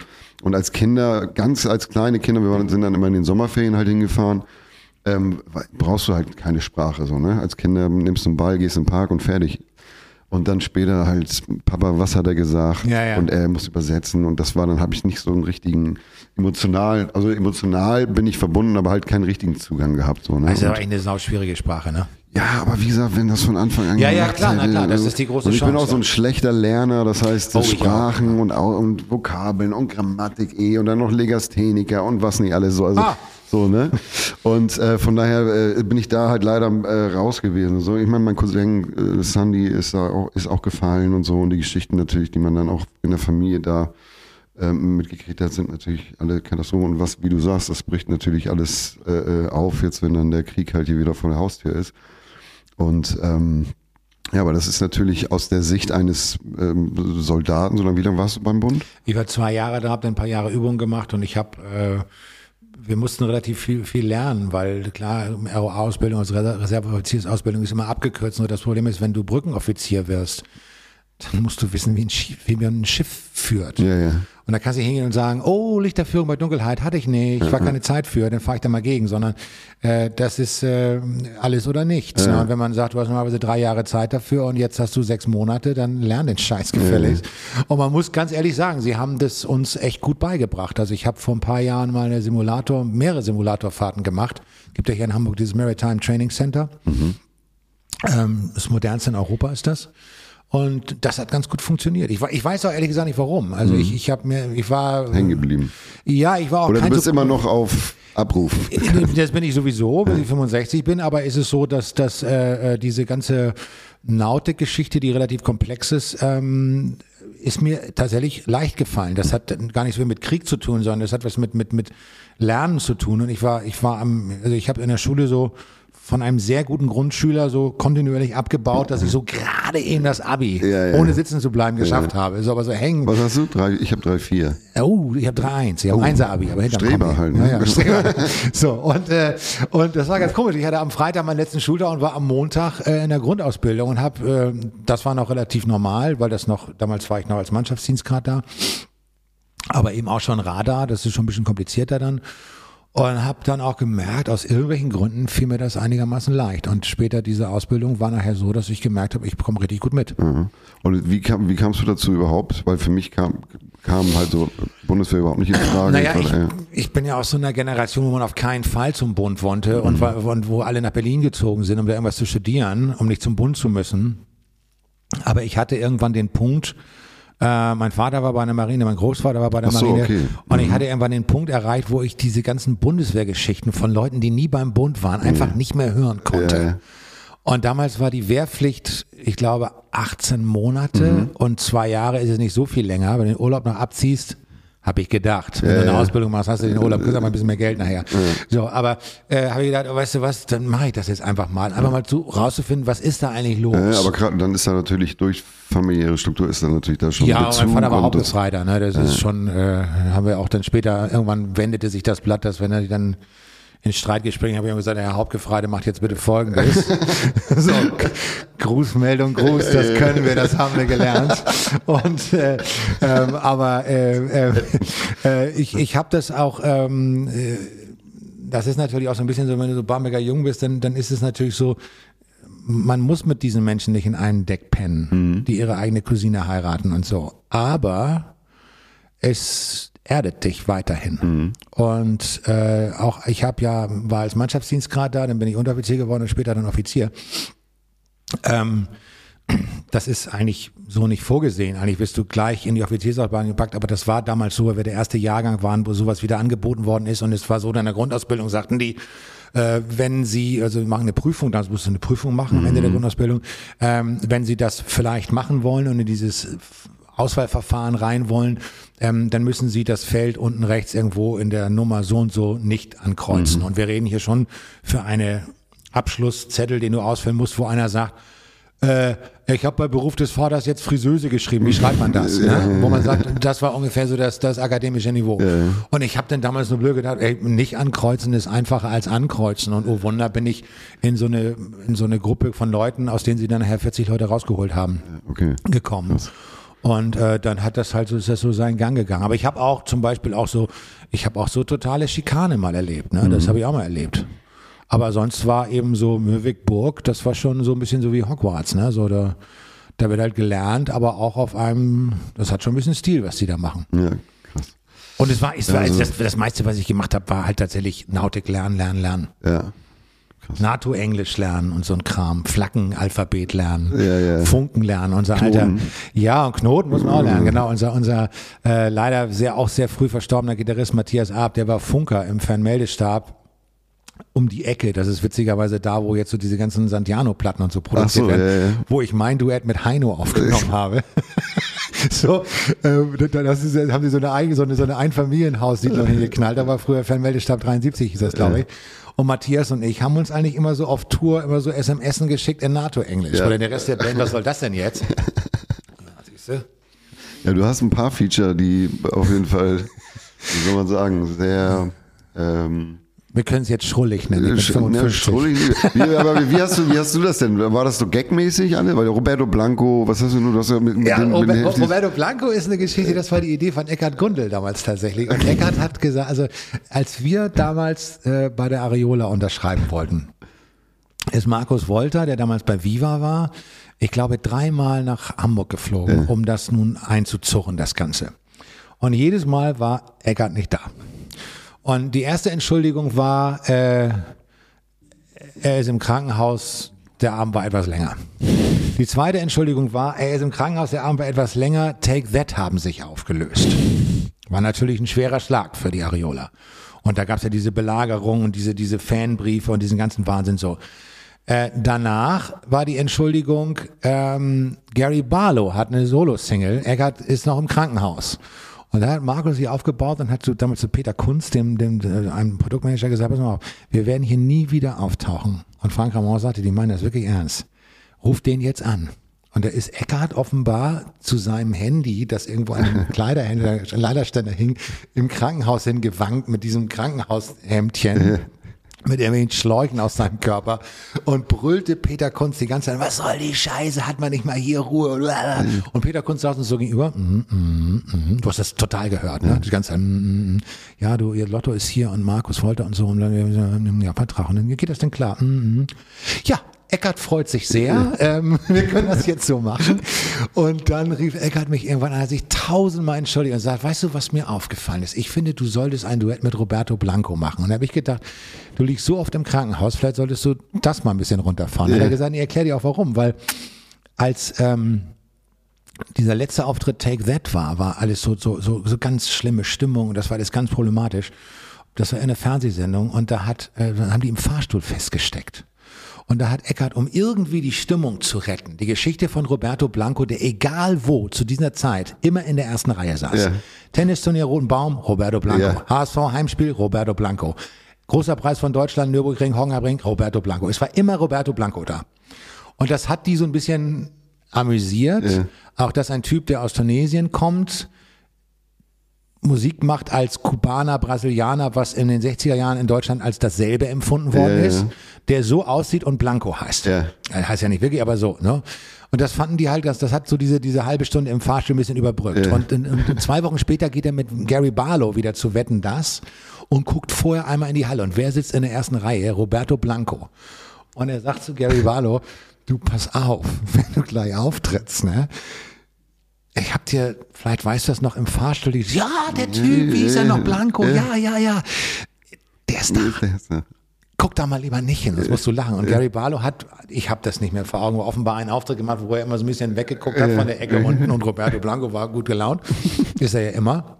Und dann hat Eckart gesagt, vielleicht solltest du einmal mit Roberto Blanco mal ein Duett machen. Und dann haben wir dieses Duett gemacht, da ist die Tür. Ja. Und Roberto Blanco hat das ja knall, Smudo hat ja auch mal gemacht in dem Video. Äh, Ich fand das Beste war, wie Smudo und ich beim Essen sitzen und Roberto Blanco kommt als, als Prince oder James Brown, es war nicht so ganz zu erkennen, und macht so eine ganz schnelle Michael Jackson Drehbewegung und seine Sonnenbrille fliegt weg. weg, ja. Und das weiß ich noch. Oder als Clyde, als äh, irgendwie äh, Sängerin. Und er hat dann immer wieder versucht, einen Plattenvertrag bei mir zu kriegen. Und später hätten wir ihm ja auch einen geben können. Äh, ja. Haben wir aber nicht gemacht bis Ich heute. muss einmal, bevor der Stuhl zusammen. Ja, ich merke das gerade. Ja, ich habe versucht, das zu überspielen, aber. Deswegen habe ich dir den auch nicht angegeben. Aber schönes Möbel. Ja. Aber wie gesagt, leider ein bisschen. Schier, sagt man. Schier, ne? Schier, ne? Schier, ne? Schier. Genau. Schier. Was hast du denn noch für Feature gehabt? Was war das? Heino, was war das denn? Ja, mein Heino habe ja, habe ich meine Perle aufgenommen für sein Fußballalbum. Ja gut, da habe ich da mit, mit Aufstehen mit, mit Joachim richtige gemacht. Kartoffel, ne? Ja. Barmbek. Was war noch mal, was war noch mal dieser eine Song? Holy, äh, Hobby Halliday und Hörner Whisky. nee, nee, nee, die, die Harley, Harley Ho, halbe Liter Holzendose? Ja, Hobby Hallido. Ja, Hopi Harley. Hobby Halliday und Hörner Whisky heißt der Song, ja. Also heißt der Song? Ich Ja, dachte, ja. der heißt, also im, auf YouTube habe ich gesehen, haben sie nicht, den zweiten Teil war nicht dabei.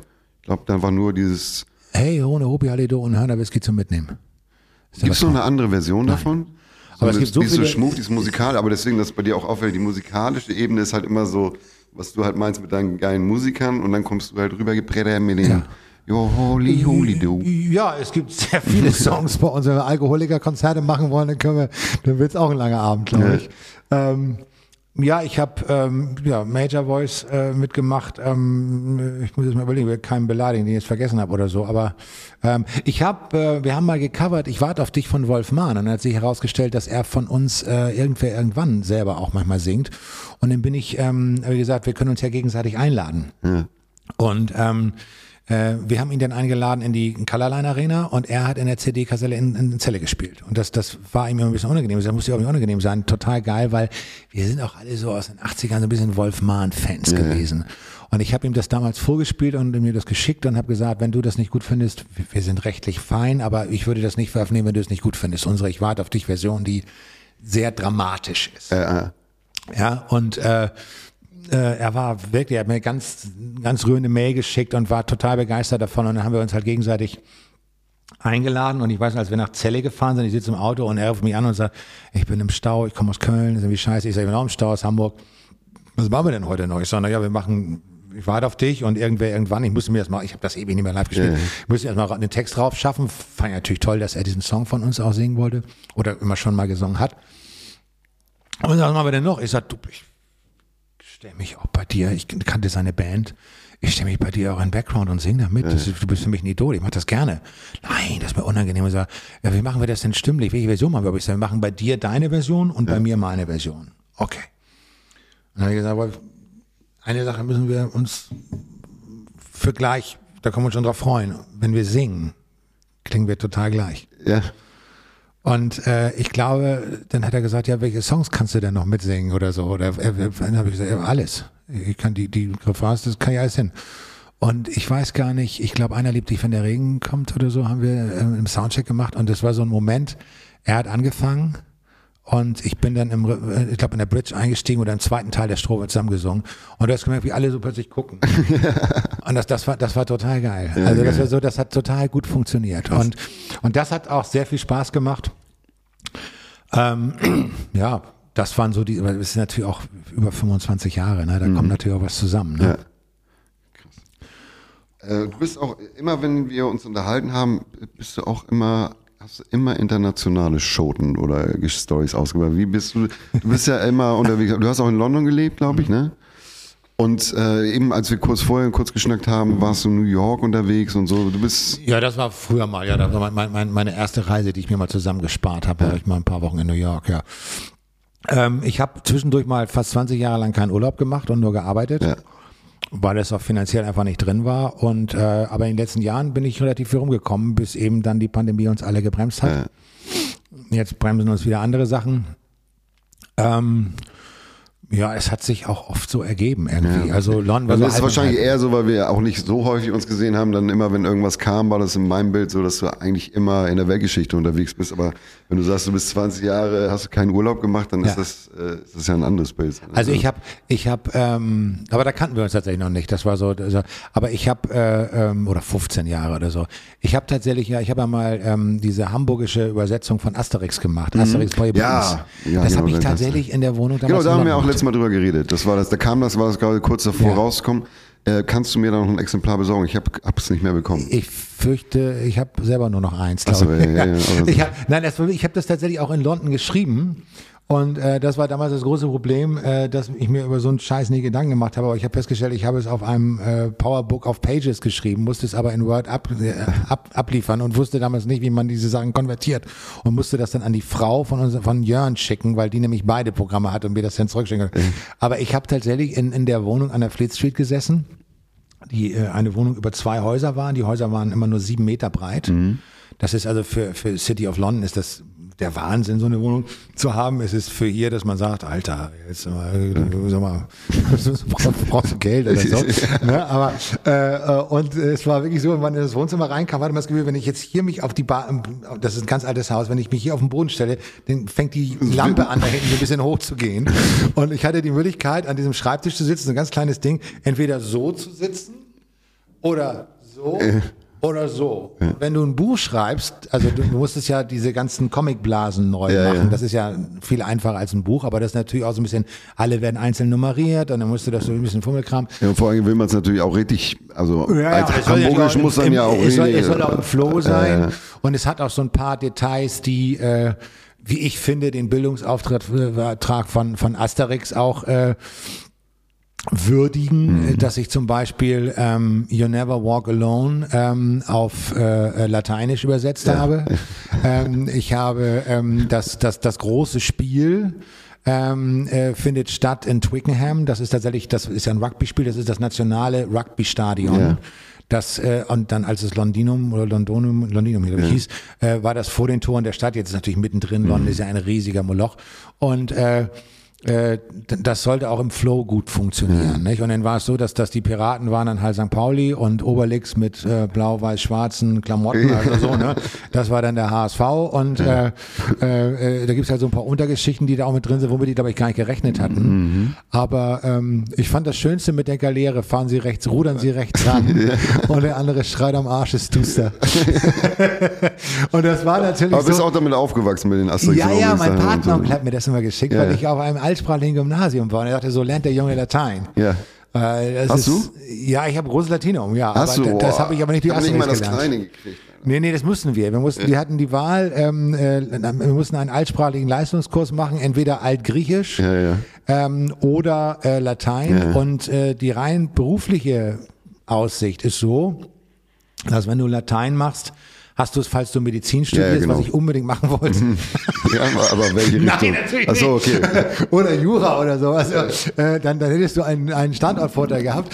Aber, aber äh, das ist schon mal so eine Pole Position. Aber ähm, äh, ich glaube, der einzige Beruf, bei dem ein Gräkom, was ich äh, äh, auch habe, was man mit der 10. Klasse, es gibt kein kleines Symbol, es gibt nur das Gräkom, äh, ähm, der einzige Beruf, der, glaube ich, ein Gräkom erfordert, ist witzigerweise Papst. Aber das ähm, hat, ähm, das war schon deutlich vorm Abi klar, dass das äh, mit dem Zölibat nichts werden würde bei mir. Und habe ich mich halt für das kleinere Übel entschieden, Latein. Und ich muss auch ganz ehrlich zu meiner Schande gestehen, ähm, es ist ganz schlimm, wenn ich alte Klassenkameraden treffe, die hauen dann manchmal so einen raus. Auch einer meiner ältesten Freunde, der jetzt dieses unfassbar geile Studio in Nashville leitet und das Lebenswerk, wa- was sie noch gefunden haben, von Prince digitalisiert und so mag. Ähm, wir waren die beiden Blindgänger im Latein-Leistungskurs in der hinteren Reihe und wir haben alles gemacht, um nicht Latein machen zu müssen. Donnerstagmorgen, vier Stunden Latein-Leistungskurs. Mittwochabend lief Denver Clan. Ich hatte einen programmierbaren Sharp-Rechner mit einem Thermodrucker und habe selber auf Basic ein Programm programmiert, wo wir jedes Donnerstag, um Zeit totzuschlagen, die fünf besten Männer und fünf besten Frauen rein geben konnten. Ja. Mit jeweils erster fünf Punkte, vier, drei, zwei, eins, die anderen null. Und dann gab es auch eine Gesamtliste. Aber und was für Männer, was für Frauen? von Denver Clan. Ach so, von der ja, ja, okay, so, ja, deswegen ja, bin ich mhm. unfassbar versiert, wenn es um Dynasty geht. Und ich war zweimal äh, in, in London bei äh, Aufführungen von äh, Dame Joan Collins, die dort auftritt Mhm. Ja. und Geschichten aus ihrem Leben erzählt. mit ihrem Mann, der so alt ist wie wir Ja. und, und wie ich. Und sie ist so alt wie äh, älter als meine Mutter, glaube Ja, ich. ja, ja. Und äh, Percy ist dann immer dabei. Und ähm, Andrew Morgan ist witzigerweise immer dabei. Ein, bisschen seltsamer Typ, aber der ist immer da. So, und dann kannst du auch Fragen stellen. So, egal, jedenfalls, wir haben das dann immer da gemacht und dann wurde in der ersten großen Pause an der Seite schon das dann, weil die anderen wollten das dann auch wissen, rangehen, wer das. Und ich weiß nicht mehr, wie die Reihenfolge ist, aber ich weiß, dass äh, die erste Fallon unschlagbar war. Und bei den Männern hat es im Laufe der Jahre einfach, äh, führte kein Weg vorbei an Jeff Kobe. Äh, Und, und, und nur Mark kann echt lateinische Sachen sagen. Ja. Und ich gar nicht. Ich bin auch nicht besonders sprachbegabt. Also naja, spreche aber so ich meine, hier so. Basic selbst programmieren, das ist ja schon Next Level, vor allem zu der Zeit wahrscheinlich. Wann war das? 80er oder? Ja, ja, na klar. Das, Ja. das war, äh, ich habe 86 Abi gemacht. Das müsste 84 bis 86 gewesen sein, die Zeit. Ja, ich habe dann leider keine Möglichkeiten gehabt, einen Commodore zu kriegen. Ja, ja. Der Nachbarssohn und Freund von mir, mit dem ich auch noch befreundet aus der Zeit, der einen bekommen hat, hat dann eine riesige Internetfirma aufgemacht und ist damit sehr reich geworden. Konnte sich das Singen sparen. ähm, ja, ich leider nicht. Ähm, aber äh, äh, immerhin wusste ich bei diesen Shows von Joan Collins, kann ich übrigens jedem empfehlen, das klingt jetzt ein bisschen bekloppt wie das Gesabber von alten Leuten, aber wenn ihr irgendwo Dame Joan Collins live sehen könnt, guckt euch das an, weil es, diese Frau ist unfassbar. Die war mit einem Sohn von Charlie Chaplin zusammen und saß bei Charlie Chaplin, Charlie Chaplin am Abendbrottisch und erzählt davon was. Und du sitzt da und denkst, Ja, ja, ja. ja. was? ja, der, und die haben, glaube ich, 4000 Bild- und Tonsample. Das heißt, eigentlich fast. In der je- Show sozusagen, Genau. ja, und wenn ja. du dann eine Frage stellst, Ja. Dann haben sie, die Regie sehr schnell, dann muss sie immer so 30 Sekunden ein bisschen was erzählen, muss sie ja, ja eh. Und dann kommt Und das dann kommt Bild. dazu das Bild. Natürlich fragen sie immer nach dem Kampf in dem Brunnen mit Crystal und so. Ja, ja, ja. Krass. Ja, jedenfalls, das war so, meine schulische Vergangenheit ist in Latein, hatte ich einen Zugang zu und äh, durch Asterix habe ich es aber nicht wirklich gelernt, aber es hat auch nicht geschadet. Ja, ja, ja. Aber nee, du wusstest dann halt dadurch natürlich diese kleinen Specials und Styles und Ja, und ne, ich habe also- natürlich ein bisschen recherchiert, weil ich fand es jetzt, äh, äh, ich weiß, ich war danach dann in ganz vielen Sachen eingeladen, so mit so Comic-Com-Leuten und Hella von Sinn ist ein Mhm. großer Fan von dem Buch, weil sie selber mal eins, glaube ich, auf Kölsch gemacht Mhm. hat oder so und hat ganz enge Vorlagen von dem Verlag gekriegt und war ganz überrascht, dass ich das so frei machen konnte. Und wie ich das hingekriegt habe, ich habe einfach gesagt, ich mache das so oder gar nicht, weil ich auch glaube, dass es nur so komisch ist. Und äh, Ja, vor allem, wenn es eine bestimmte äh, spezielle Variante gibt, dann muss es natürlich für, für die Leute, die aus diesem äh, Segment kommen, natürlich auch dann halt auf den Punkt sein. Halt, Ja, ne? was die natürlich zunächst mal wollen, ist, dass du alles wörtlich übersetzt. So, und das haut natürlich nicht hin. Mhm. Das weil, mache ich halt Slang Weil, weil wenn einer Hallo sagt, dann kannst du einmal Moin schreiben. Ja, ja. Aber wenn das 18 Mal im Buch drin vorkommt, ist der Witz auch beim dritten Mal echt verbraucht. Ja. Also musst du es sinngemäß machen. Ich habe überhaupt nichts von der Geschichte verändert. Kann ich auch gar nicht, weil das nächste Bild Weil kommt. die Bilder sind ja. So ist es.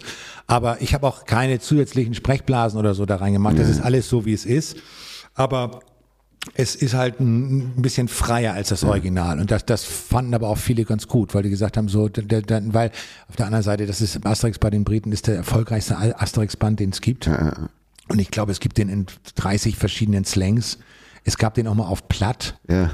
Und das ist auch so, also das, das liest man dann durch. Ja, die Baba mag's mir verzeihen, aber nach der dritten Seite hast du auch, ahnst du, worauf das hinausläuft. Ja, ja, ja. Und deswegen habe ich gedacht, so, nee, wenn, muss auch in der vorletzten Seite noch einer kommen, wo du sagst, wie ist er darauf gekommen? Äh, Ne?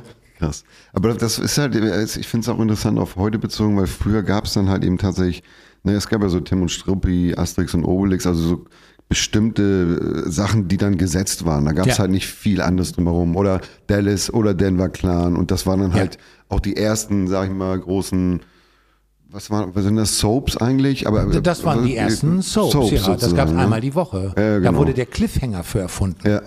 Dass man wusste, Ja, was nächste Woche nächste passiert. Woche ja, ja. rein, so, ne? Ich glaube, Denver Clan lief zwölf Jahre oder Ja, so. ja, aber das meine ich. Das waren halt so gesetzte Sachen und es gab nichts anderes. So, ne? Das ist ja wie mit äh, Wetten das oder so. Das Es gab hat man dreieinhalb ja, Programme. Hat man ja alle geguckt. So, Ja. ne? Und das meine ich. Ne? Man Ja, ja. war dabei, als es auf einmal fünf Programme gab.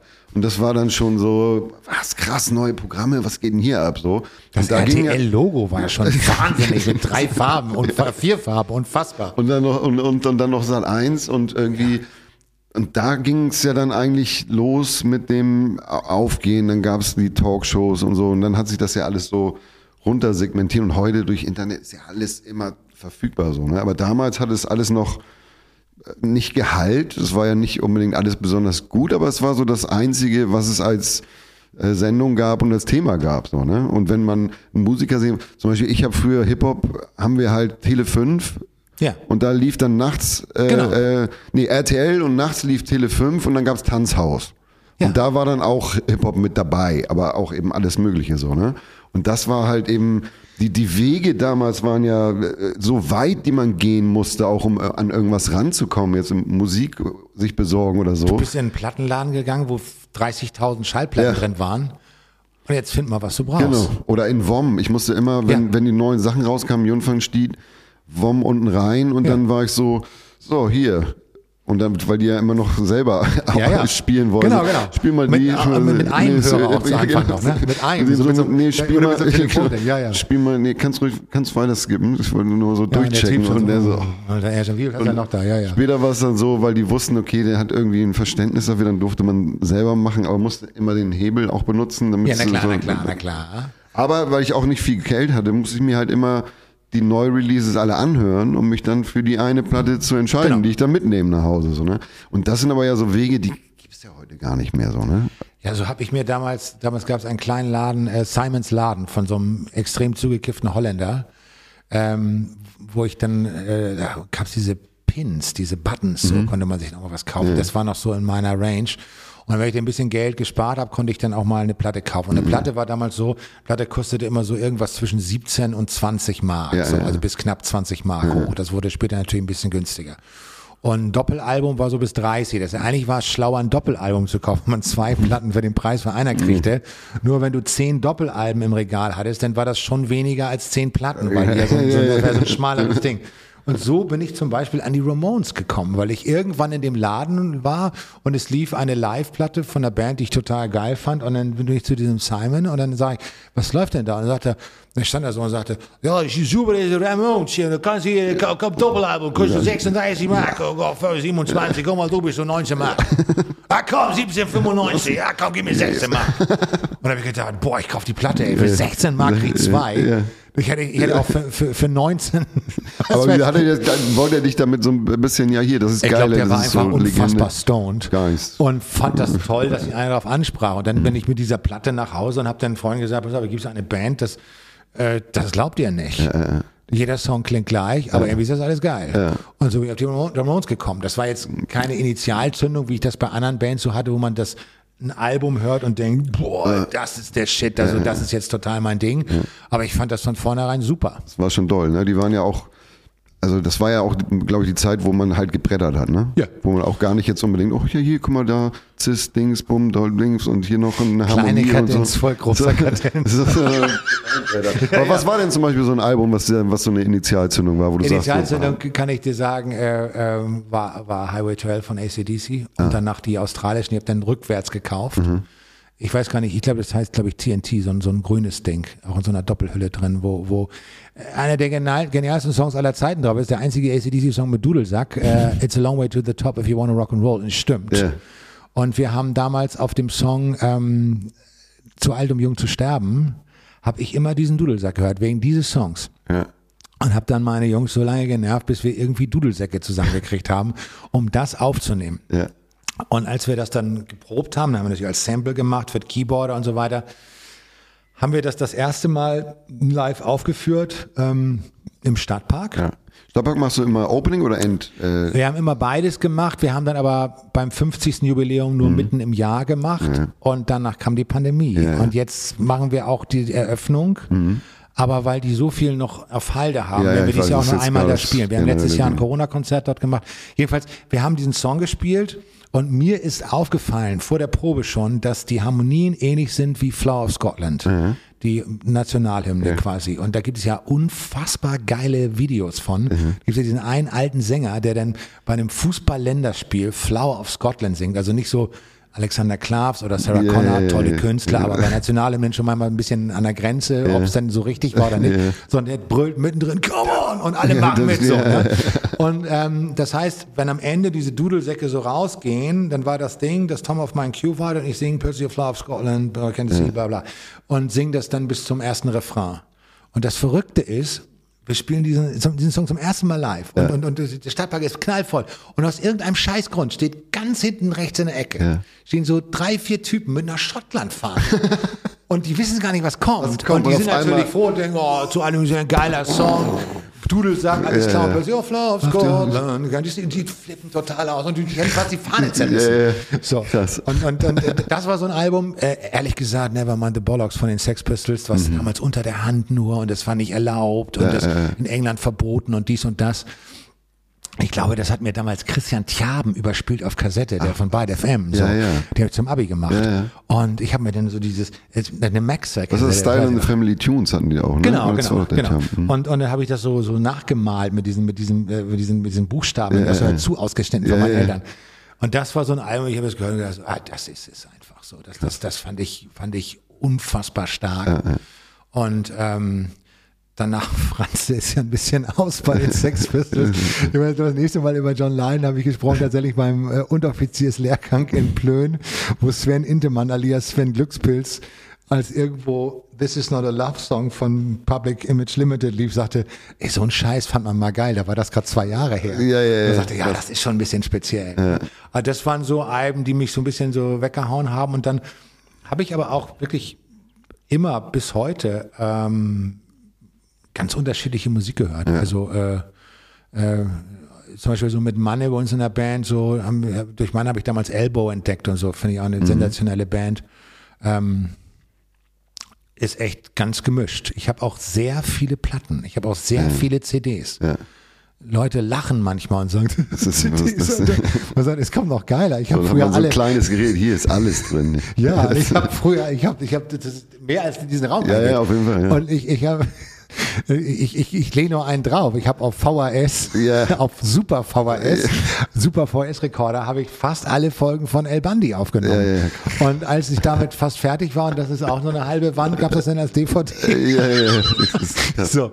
Und ähm, ich habe aber auch diese Geräte gerne. Ich habe neulich mal wieder ein altes äh, Tape-Deck angeschlossen. Ja. Und zwar dieses Nakamichi-Ding, was die CD, also die, die, die Kassette umdreht. Ja, ja, ja, krass. Ne? Ja, dieses ja, ja. Unidirectional, bla bla, irgendwas aus neuneinhalb Wochen. Mhm. Und das hatte damals, als es diese scheiß kleinen mechanischen Zähler gab und dein, dein, dein bester Freund hat auf alles geschworen, was er hatte. Du musst bei 3,47, dann ist das zu Ende. Nein, Nein. diese scheiß Zählwerke haben alle irgendwas angezeigt, aber nie dasselbe, der purer Zufall. Nakamichi hatte eine vierstellige digitale Anzeige, wo du sogar auf Zeit umschalten konntest. Und damit warst du natürlich der war. Und ich habe das neulich angeschlossen. Weltraum. Als ich es nur angemacht habe und diese Lampen angingen, da war ich glücklich. Das ja. ist wirklich, fand ich, fand ich toll. Ich habe auch mein Tape-Deck rausgeholt, meine, die alten Tapes rausgeholt. Ich muss ein paar Sachen digitalisieren, weil ich habe zum Beispiel von DJ Kotze, mm. der damals, das war glaube ich auch so 95, haben wir da bei ihm in der alten Wohnung äh, abgehangen, Bon geraucht und irgendwie Cola rumgesoffen. Und er hat dann, äh, während wir da waren, hat er so ein Mixtape gemacht. Und da war dann ja. auch zum Beispiel dieses, wer hatte denn noch die deutsche Version von Summertime? War es Andreas Elsholz? Es gibt so eine Sommerzeit irgendwie. Also irgend so, ich habe ihn letztes Mal Den verwechselt. Ich auch schon 20 Jahre nicht mehr. Der Markus Wolter hat mit Aber tun, genau, so, so eine Songs hat er dann auf so einem Trash and Flash, so ja, hieß, ja. hieß das, das Mixtape. Ja. Und da hat er immer so die Songs gespielt und auch super skurrile, so, ich glaube, das heißt, hieß Camel, Purple Container und so ganz abstrakte Kotze Spezialsongs und dann haben wir immer gefreestylt und das hat er dann so zusammengeschnitten und das Tape habe ich noch oder ich habe noch von 91 erste Bandproben im Popkeller äh, äh, in, in Emshorn da, wo ich dann auf dem Dorf gelandet war, die Aufnahmen. Ich habe es nicht wieder gehört seitdem, aber so halt mit so einem alten Vierspur ja. ich, ich, was es ist, aber äh, ich muss es mir auf jeden Fall äh, alles äh, anholen. Habe auch mein Tape-Deck vom, vom Dachboden meiner Eltern geholt.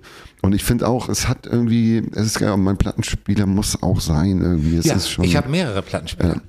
Ich habe, wo du Tape Deck sagst, fällt mir jetzt eine Geschichte ein, das war auch bei diesem ersten Konzert mit Peter Ehrlich in der großen Freiheit, da war Alexei mit dabei als Gast mit 55555 yeah. ist meine Nummer.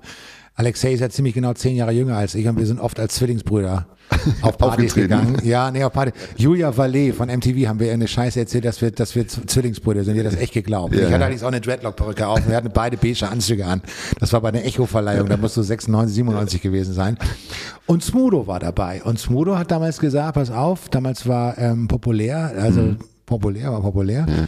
Und er hat gesagt, lass uns doch den Song zusammen machen und ich mache seinen Teil und er macht den Thomas D-Teil. Ja. So. Dann hat unser Schlagzeuger äh, damals, äh, Lorenz, hat ein Kassettendeck mitgenommen und hatte ähm, den Song auf Kassette. Mhm. Und ähm, weil man das so ein Standalone-Ding war, also das so, ein, so ein Kassettenrekorder. Ja, ja. Das Tape-Deck hätte nichts genutzt in so einem Übungsbunker. Ja. So, und dann haben wir das geprobt, so gut es ihm ging, mit ja. dieser Band, die halt sehr, sehr gut ist. Und ich bin eigentlich regelmäßig dunkelblau angelaufen und habe gedacht, na gut, das sind halt die, die es echt können. Smooth war nicht einmal bei einer Probe dabei und sagt, nee, wieso, ich kann das, ich mache das, kein Problem, ich komme dann zum Soundcheck. Dann machen wir das einmal, das, wie man das so macht bei so Feature-Dingern. So, Smooth, du kommst von so einem Ding. Und wir spielen das viel zu schnell, weil der scheiß Kassettenrekorder zu schnell ist.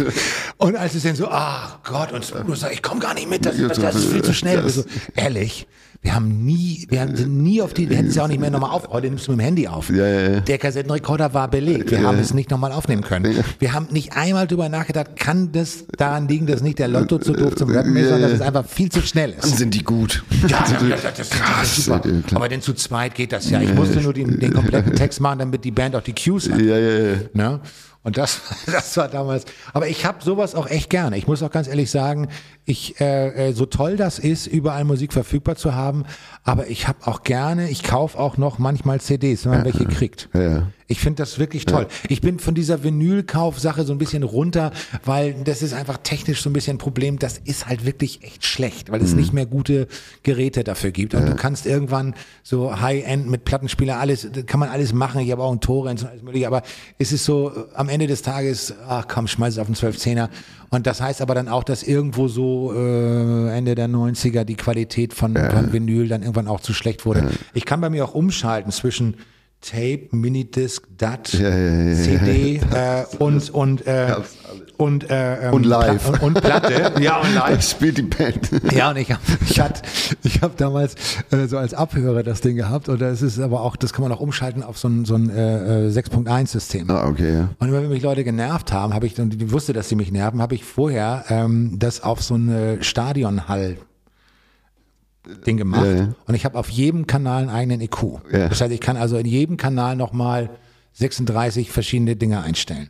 Das ist dann programmierbar. Das ist natürlich so programmiert, dass du maximalen Hall hast. So, jetzt kommt irgendeiner ganz stolz und gibt dir eine DAT oder Ja, so ja, ja. digital. Da kann nichts schiefgehen ohne selbstgebrannte CD von dem Studio und das ist jetzt fett und das hat der und der gemastert.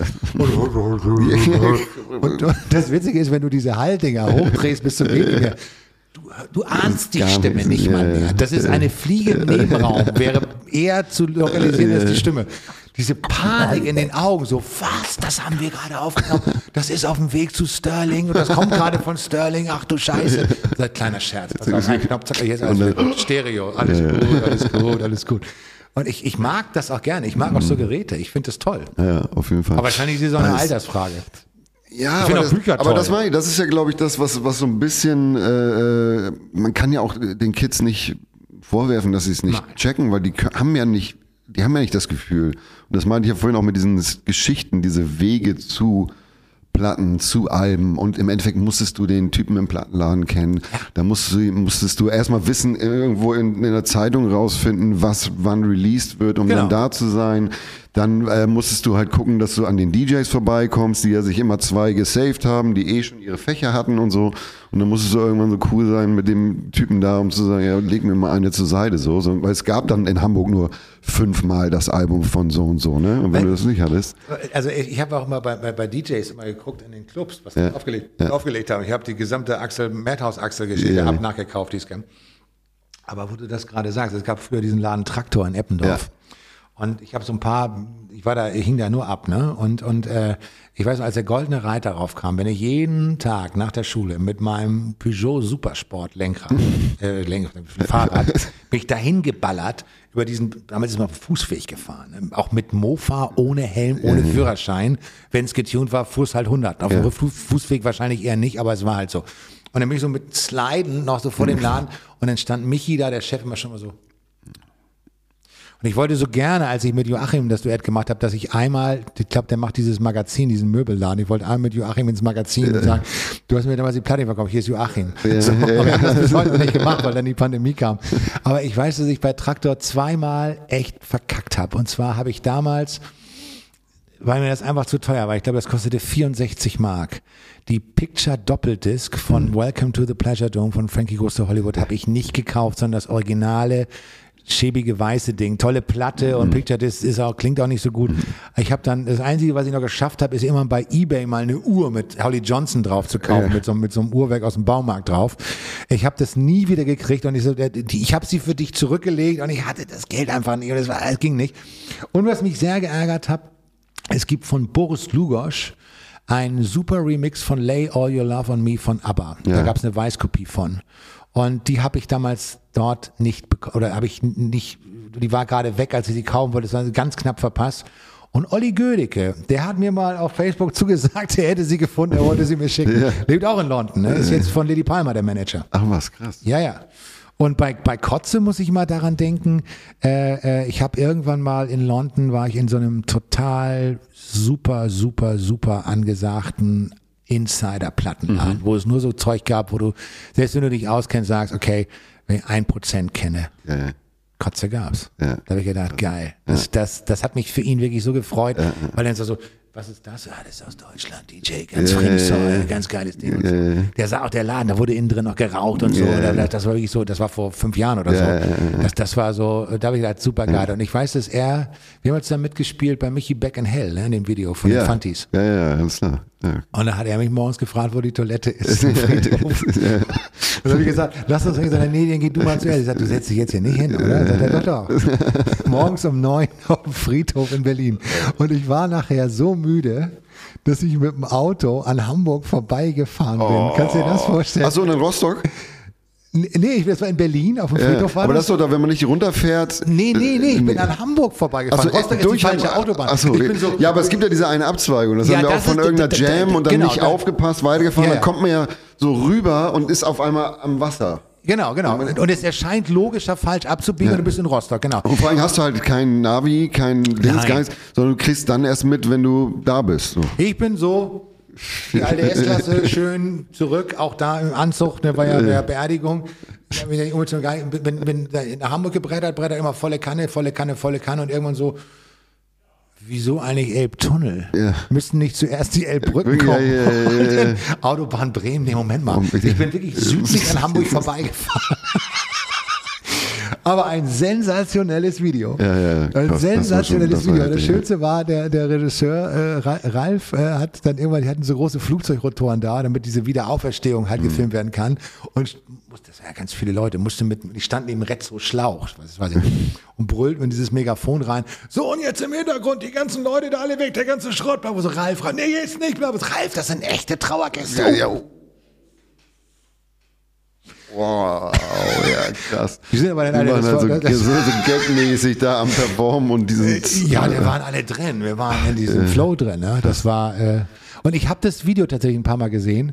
Ich muss ganz ehrlich sagen, wenn ich das Video heute sehe, dann finde ich wirklich, dass äh, ich weiß nicht, wie ich in dem Video aussehe, aber Smudo sieht in dem Video viel mehr aus wie ich, als ich da in dem Video aussehe. Wir werden ja sowieso öfter verwechselt, aber ich finde, in diesem Video ist das Ganze augenscheinlich, dass ich immer denke, das, ah nee, jetzt bin ich ja gar nicht, das ist Smu. Ach so, so selber?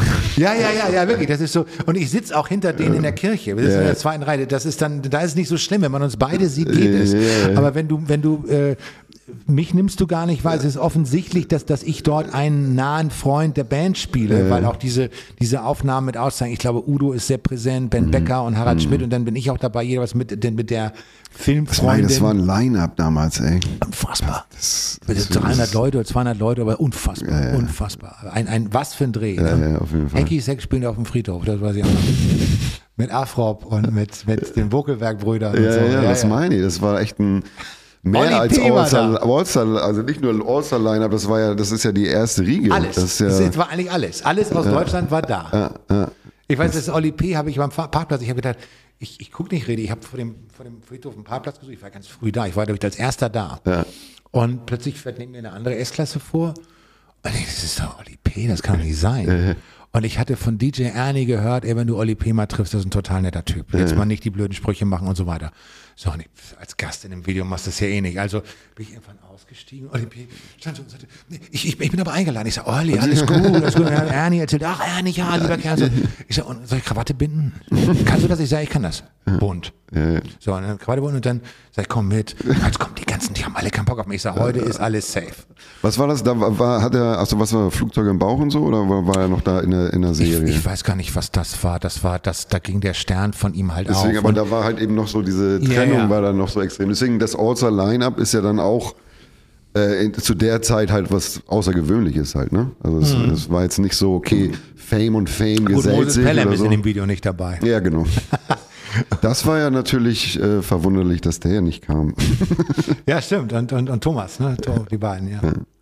Ja, das war lustig. Aber ich habe Moses Penn kennengelernt ähm, auf Kometen. Mhm. Und äh, die kommen auf mich zu. Ich glaube, ich stand mit Henning Wieland da. Und wir haben, wir haben, ich glaube, es war, ich glaube, es war der Abend, an dem wir uns versucht haben, kann auch sein, dass die, dass die Furies mit dabei waren, dass wir versucht haben, uns Kölsch lecker zu trinken. Mm. Was ich, also so schlimm finde ich es auch nicht. Es ist ein bisschen was anderes so. Ja. Äh, ähm, es endet damit, dass, glaube ich, Henning und ich alleine nachher standen und der Barkeeper immer saurer wurde, bis wir gemerkt haben, warum. Weil wir immer noch so Runden für zehn Leute bestellt haben, aber wir noch zu zweit da standen. Und dann haben wir so gut es eben ging, das nochmal aus Höflichkeit, nee, nee, wir trinken hier nochmal 30 Bier. So.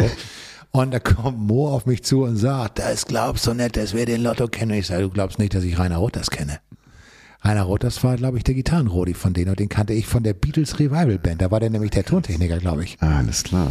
Ja. Und das war, da war es gleich so. Das war, war, war ganz cool. Ja, mit Moses habe ich auch eine interessante Begegnung gehabt und zwar im Mojo im Alten. Ja.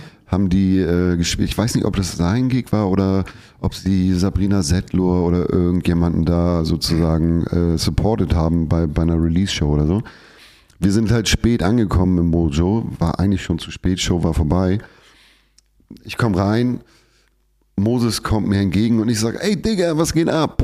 Und Digga war damals noch nicht so verbreitet. Ja, also in Hamburg ja, aber in Hamburg normal, ja. aber außerhalb nicht. Ja. Und er war auch recht füllig. So, deswegen, und dann noch Frankfurter. Und ich war so kurz innerlich so, äh, check das oder check das nicht? Habe ich ihn jetzt beleidigt oder was passiert? Aber es war, es war alles easy und äh, ich bin äh, sozusagen äh, davon gekommen und jetzt ist ja Digger, haben wir ja schön überall. Es ist auch ein total feiner Kerl, muss man sagen. Ja. Ich war tatsächlich auf. Und vor allem ist er ja auch, da hat er ja schon, dass man, als ich Hip-Hop angefangen hat, der hat ja dann mit dieses Raining Rhymes, wie hieß, ja. wie hieß denn nochmal sein, äh, das war auch unter Moses Pelham schon, Ich glaube, ja. Und dann noch hat er ja schon so englische Sachen released. Ja. Das heißt, er war dann schon, den, der war schon ein Name, bevor er äh, mit Deutsch angefangen hatte. Das war ja schon, äh, war fast schon äh, Frankfurter Musiklegende sozusagen. Ich bin eine ewige Legende und wäre schon längst in Rente, wenn ich nur jemanden fände, der den Job machen könnte. Was für eine Zeit, ja, ja, was für eine derbe Zeit. Ja, wir haben eine Zeit lang, als wir auf Tour waren, weil wir hatten ja eine Zeit lang auch ein paar Leute in der Band, ähm, also mit Frankie sowieso, aber auch Markus Demel und äh, Uli, unsere eine Sängerin, ähm, die aus Wiesbaden kommt. Markus ist in Frankfurt aufgewachsen und, und, und Frankie kommt ja auch aus der Ecke. Damals, äh, und dann hatten wir Matthias, ähm, dann haben wir Tom. Äh, Matthias äh, hat in der Schweiz studiert und äh, Tom ist Schweizer. Mhm. Bayerisch kann eh jeder. Wir haben uns eine Zeit lang den Spaß gemacht, als wir so die ersten Tourneen gespielt haben, dass wir immer in der falschen Stadt den falschen Akzent gemacht haben. Ja.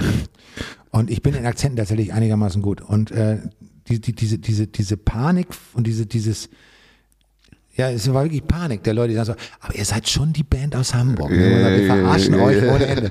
So, dann haben wir im zweiten Jahr haben wir dann immer, in, egal wo wir waren, alle auf den Film Rocker angefixt. Weil ich hatte meiner Band damals zu Weihnachten Rocker geschenkt, habe einen mitgenommen auf Tour. Und wir haben jeden Tag im Backstage das gesehen. Und ich weiß noch, in der Batsch Cup, die haben das total abgefeiert und in der Zeche. Aber einige haben sich auch gefragt, ob das vielleicht wirklich noch so ist. Ja, ja, Naja, es waren ja echte Zuhälter und echte, echte Rocker. Ich fand's ja auch geil, äh, also also Hamburger Akzent war ja in Deutschland weit beliebt. Ja. Also das hat man schon so mitgekriegt. Ich bin auch großer Fan von Akzenten und Dialekten und kann es auch immer recht schnell, ja. also raushören auf jeden Fall so, ne? Aber viele Leute sind da ja eher so hm, irgendwie ja. strange oder irgendwie so. Ich finde es ja eher alles alles geil sozusagen. Ich würde gern Schwäbisch können, aber das, ja. ist, das ist schwer, oder? Ja, ja, ja, ja also auf jeden Fall. Aber wie gesagt, ich bin immer so, wenn ich vor Ort bin, dann kann man das so recht schnell adaptieren. Und das ist ja natürlich auch immer als Musiker, ist ja natürlich immer, wenn man es dann äh, sozusagen ein paar Dinger drauf hat, die dann auch, man fragt dann natürlich auch die die so die Underground-Sachen sozusagen und das dann auf der Bühne droppt, das feiern die Leute dann natürlich so, ne? Aber natürlich die, den, das Switchen und den Falschen anzubieten, ist ja auch natürlich. Oder habt ihr äh, den, den Akzent vor Ort? Oder habt nee, ihr nee, immer, immer den, den, Falschen. Immer in, den Falschen. In Frankfurt Also weder den hamburgischen noch den. Genau, äh, noch den nie, aber, aber wir ja. haben, wir haben, was weiß ich, in Frankfurt bayerisch, in, in München äh, äh hessisch und so weiter. Und mich hat der, äh, der, der, der Henning vom, vom Badesalz, der hat, das kam über den, über den äh, äh, Chef vom Schalker Kreisel, Dirk Winkelmann, das ist ein Kumpel von mir. Und der hat immer gesagt, du pass mal auf, aus Frankfurt äh, geht zum Interview für die Stadionzeitung, wenn der HSV das spielt, bla bla, das ist der von Badesalz und so. Ähm, äh, den, den, äh, äh, ähm, den kennst du vielleicht. Also klar kann ich den. Der war auch bei den Rodger Monotons vorher. Und hat mir dann die Nummer gegeben. Und ähm, äh, der, der Henny ist in Frankfurt der totale Held. Ne? Ja. Und dann habe ich, rufe ich den an und dann ist der Anrufbeantworter da. Und habe ich gedacht, ich spreche Hessisch einfach mal. Und habe dann da auf Hessisch drauf gesprochen. Ja. Das habe ich dann drei oder viermal gemacht und irgendwann war er dann mal dran und hat wirklich so, ja. Weil der hat gedacht, dass, irgendwas, hat er, jetzt- irgendwas kann nicht sein. Also Lotto geht gerade auf Hessisch und dann habe ich gesagt, du, ich habe mir echt alles ra- zusammengenommen. Also du hast gesagt, du bist Lotto, aber eben auf Lotto, ja, kann man Ja, sprechen, ja, mal ja, mal- ja, an. So, das ist meine Nummer er hat es nicht geglaubt, ne? Und er, gut ich, ich glaube, er, also, er, er muss es ja glauben, aber ich, ich glaube, es hat ihn eben ein bisschen verstört in dem Moment. Aber das war dann auch nachher auch alles gut. ich habe mit dann eine Handy Nachttime und habe mich dann auch ein paar Mal im Stadion getroffen. Bei der, bei der Eintracht war ich auch ein paar Mal im Stadion und so. Geiler Typ. Auch Ja, so. und auch legendäre Typen, ne? Total. Also halt Abutze und so eine, also das ist ja so gerade was so das Ja, Slang und auch die Rodger Monotones. Das war ja wirklich so, du, du, du durftest ja bei Konzerten der Rodger Monotones, durftest du ja nicht weggehen, weil teilweise war der halbe Laden schon leer. Da haben die noch die achte Zugabe gespielt. Ja, ja, ja, ja. Und das fand ich immer toll. Ja, das ja. ist auch so, warum spielen wir so lang? Ähm, weil es auch so, weiß, es ist unser Job, uns an diesem Abend den Arsch abzuarbeiten. Das ist halt so. Ich habe Bruce Springsteen live gesehen, wo du denkst, hat er drei Stunden gespielt, jetzt reicht er langsam. Er spielt ja noch anderthalb Stunden Standards hinterher. Krass. Und das, das hat mich immer beeindruckt. Klar, es gibt auch diese anderthalb Stunden Dinger, wo alles auf dem Punkt ist oder so, aber das muss dann schon was ganz Spezielles sein. Ja, ja, das ist nee, ja das fand ich auch, äh, auf jeden Fall fand ich es immer befremdlich, wenn es eins zu eins wie auf einer CD oder so ist. Egal, ja, oder diese 80er Jahre Konzerte, wo alles immer eine Stunde später anfing. Ich weiß, ich war irgendwann mal, ah, das ist auch schon wieder 20 Jahre her, als N. Clark das erste Mal wieder getourt hat. Bin in die Markthalle und da waren natürlich ganz viele Leute, wo man noch von früher so das Gesicht so ein bisschen so. Und irgendwann äh, stehen so ein paar junge Typen da. Und der eine sagt zu mir, ey, Alter, ich habe alle Platten von dir. Ich wusste, dass du ein cooler Typ bist, aber du hast ja auch Style. Und ich sag ganz kurz, was machst du hier? Sag ich, wieso? Ich bin Ann Clark-Fan. Ich sag, ja, aber du warst nicht mal geboren, als Lied bei Metropolis rauskam. Ja, ja, er ist entdeckt und so. Das geht ja dann gleich los. Da muss dir keine Sorgen machen. Das geht anderthalb Stunden später los. Wieso ist er 80er Jahre Konzert? und das, ist- das war natürlich im Grunde genommen scheiße. Aber es, es war auch wirklich so, das fand auch jeder okay von Ja, den Leuten. So. Einfach anderthalb Stunden ja, später anfangen. Ich meine, kennt man ja vom Hip-Hop auch, ne? Dann wird dann hinten nochmal einer gebufft hin und her und dann Ist das so? eine Stunde, anderthalb Also Stunden später. später, früher auch, also früher Echt? auch, ja, ja. Wir sind ja mal so tierisch pünktlich. Ja, also ich bin, ich bin da, ja, ich meine, wir wollen eigentlich auch es hinter uns kriegen, damit wir dann auch feiern können. Das war früher unser Ding halt. Naja, Weil also, es wurde auch immer gefährlich. Desto länger man uns nicht rausgelassen hatte, Ja. desto macht, macht ihr vorher wurde. irgendwas, um euch zu konzentrieren? Ähm, also aktuell nicht. Aktuell sind wir froh, wenn wir noch was machen können. Also Das ma- ja irgendwie- klar, aber ich meine so generell. Was heißt, meinst du mit konzentrieren, meinst du konzentrieren? Also bei uns ist es wirklich so, ja, bei uns ist es wirklich so, wir haben festgestellt, wir, wir sind besser, wenn wir, wir versuchen eine halbe Stunde, wir wissen, es wird nie mehr als eine Viertelstunde sein, eine Viertelstunde uns in einer Garderobe treffen, wir sind Mhm. noch relativ viele und alle rausgehen, die nicht auftreten. Also ja. Mhm. auch, auch äh, Tourleiter raus, äh, Agentur raus, äh, Frauen, Kinder, alles raus. Und unterhalten uns im Zweifelsfall über das Wetter, trinken noch eine Disco-Schorle und besprechen teilweise auch noch Sachen. Manchmal halte ich auch so ein bisschen eine Ansprache wie so ein Mhm. Ja, Trainer. ja, so einschweißen. Ja. Aber unterm Strich, dieses mit, mit Baumeister Bob und diesen Mhm. ganzen, das ist ja alles Show. Das ist so, aber äh, wir haben festgestellt, dass wir dann echt besser sind. Bei uns war es immer Rotation, Chaos und raus. Und das war, das habe ich auch tatsächlich dann. Ich habe selber, man selber kriegt es ja nicht so mit. Man bin- wir sind ja auch Ja.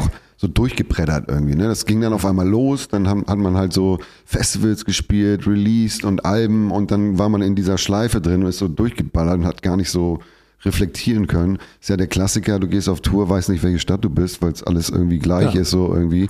Und wann war das noch? Ach so, nee, das war ja so.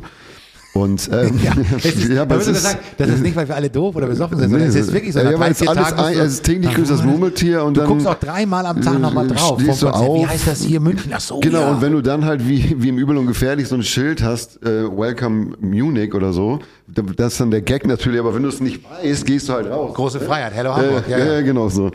Und ähm, auf jeden Fall, nee, bei uns war es immer, also eher so auf Film bringen, also schön buffen und äh, auch nicht saufen und also wir hatten da auch nicht so viel Struktur und dann irgendwann raus und dann ging's los. Und das war halt tatsächlich auch sehr psychedelisch teilweise, was ich was ich meine in dieser Reflexion erst gemerkt habe, als ich dann irgendwann Jahre später mal eine VHS-Kassette von irgendeinem Auftritt gesehen habe, da gab es dann so die Momente, wo wir, das war auch immer Teil der Show, dass wir dann laufen lassen haben. Und wir hatten einen DJ und dann hatten wir noch Magnesium, der so ein Keyboard hatte mit Soundeffekten. Und dann hat äh, Tobi auf der Drum Machine rumgeballert, ich habe irgendwelche Freestyles gekickt und das hat sich dann immer hochgeschaukelt und ist dann schon mal in so eine 20 Minuten Jam Session äh, äh, übergegangen. Und das hat man eigentlich nicht so wahrgenommen, weil man sich ja auch irgendwie aufgelöst hat in dem Moment dann so. Ja. Ne?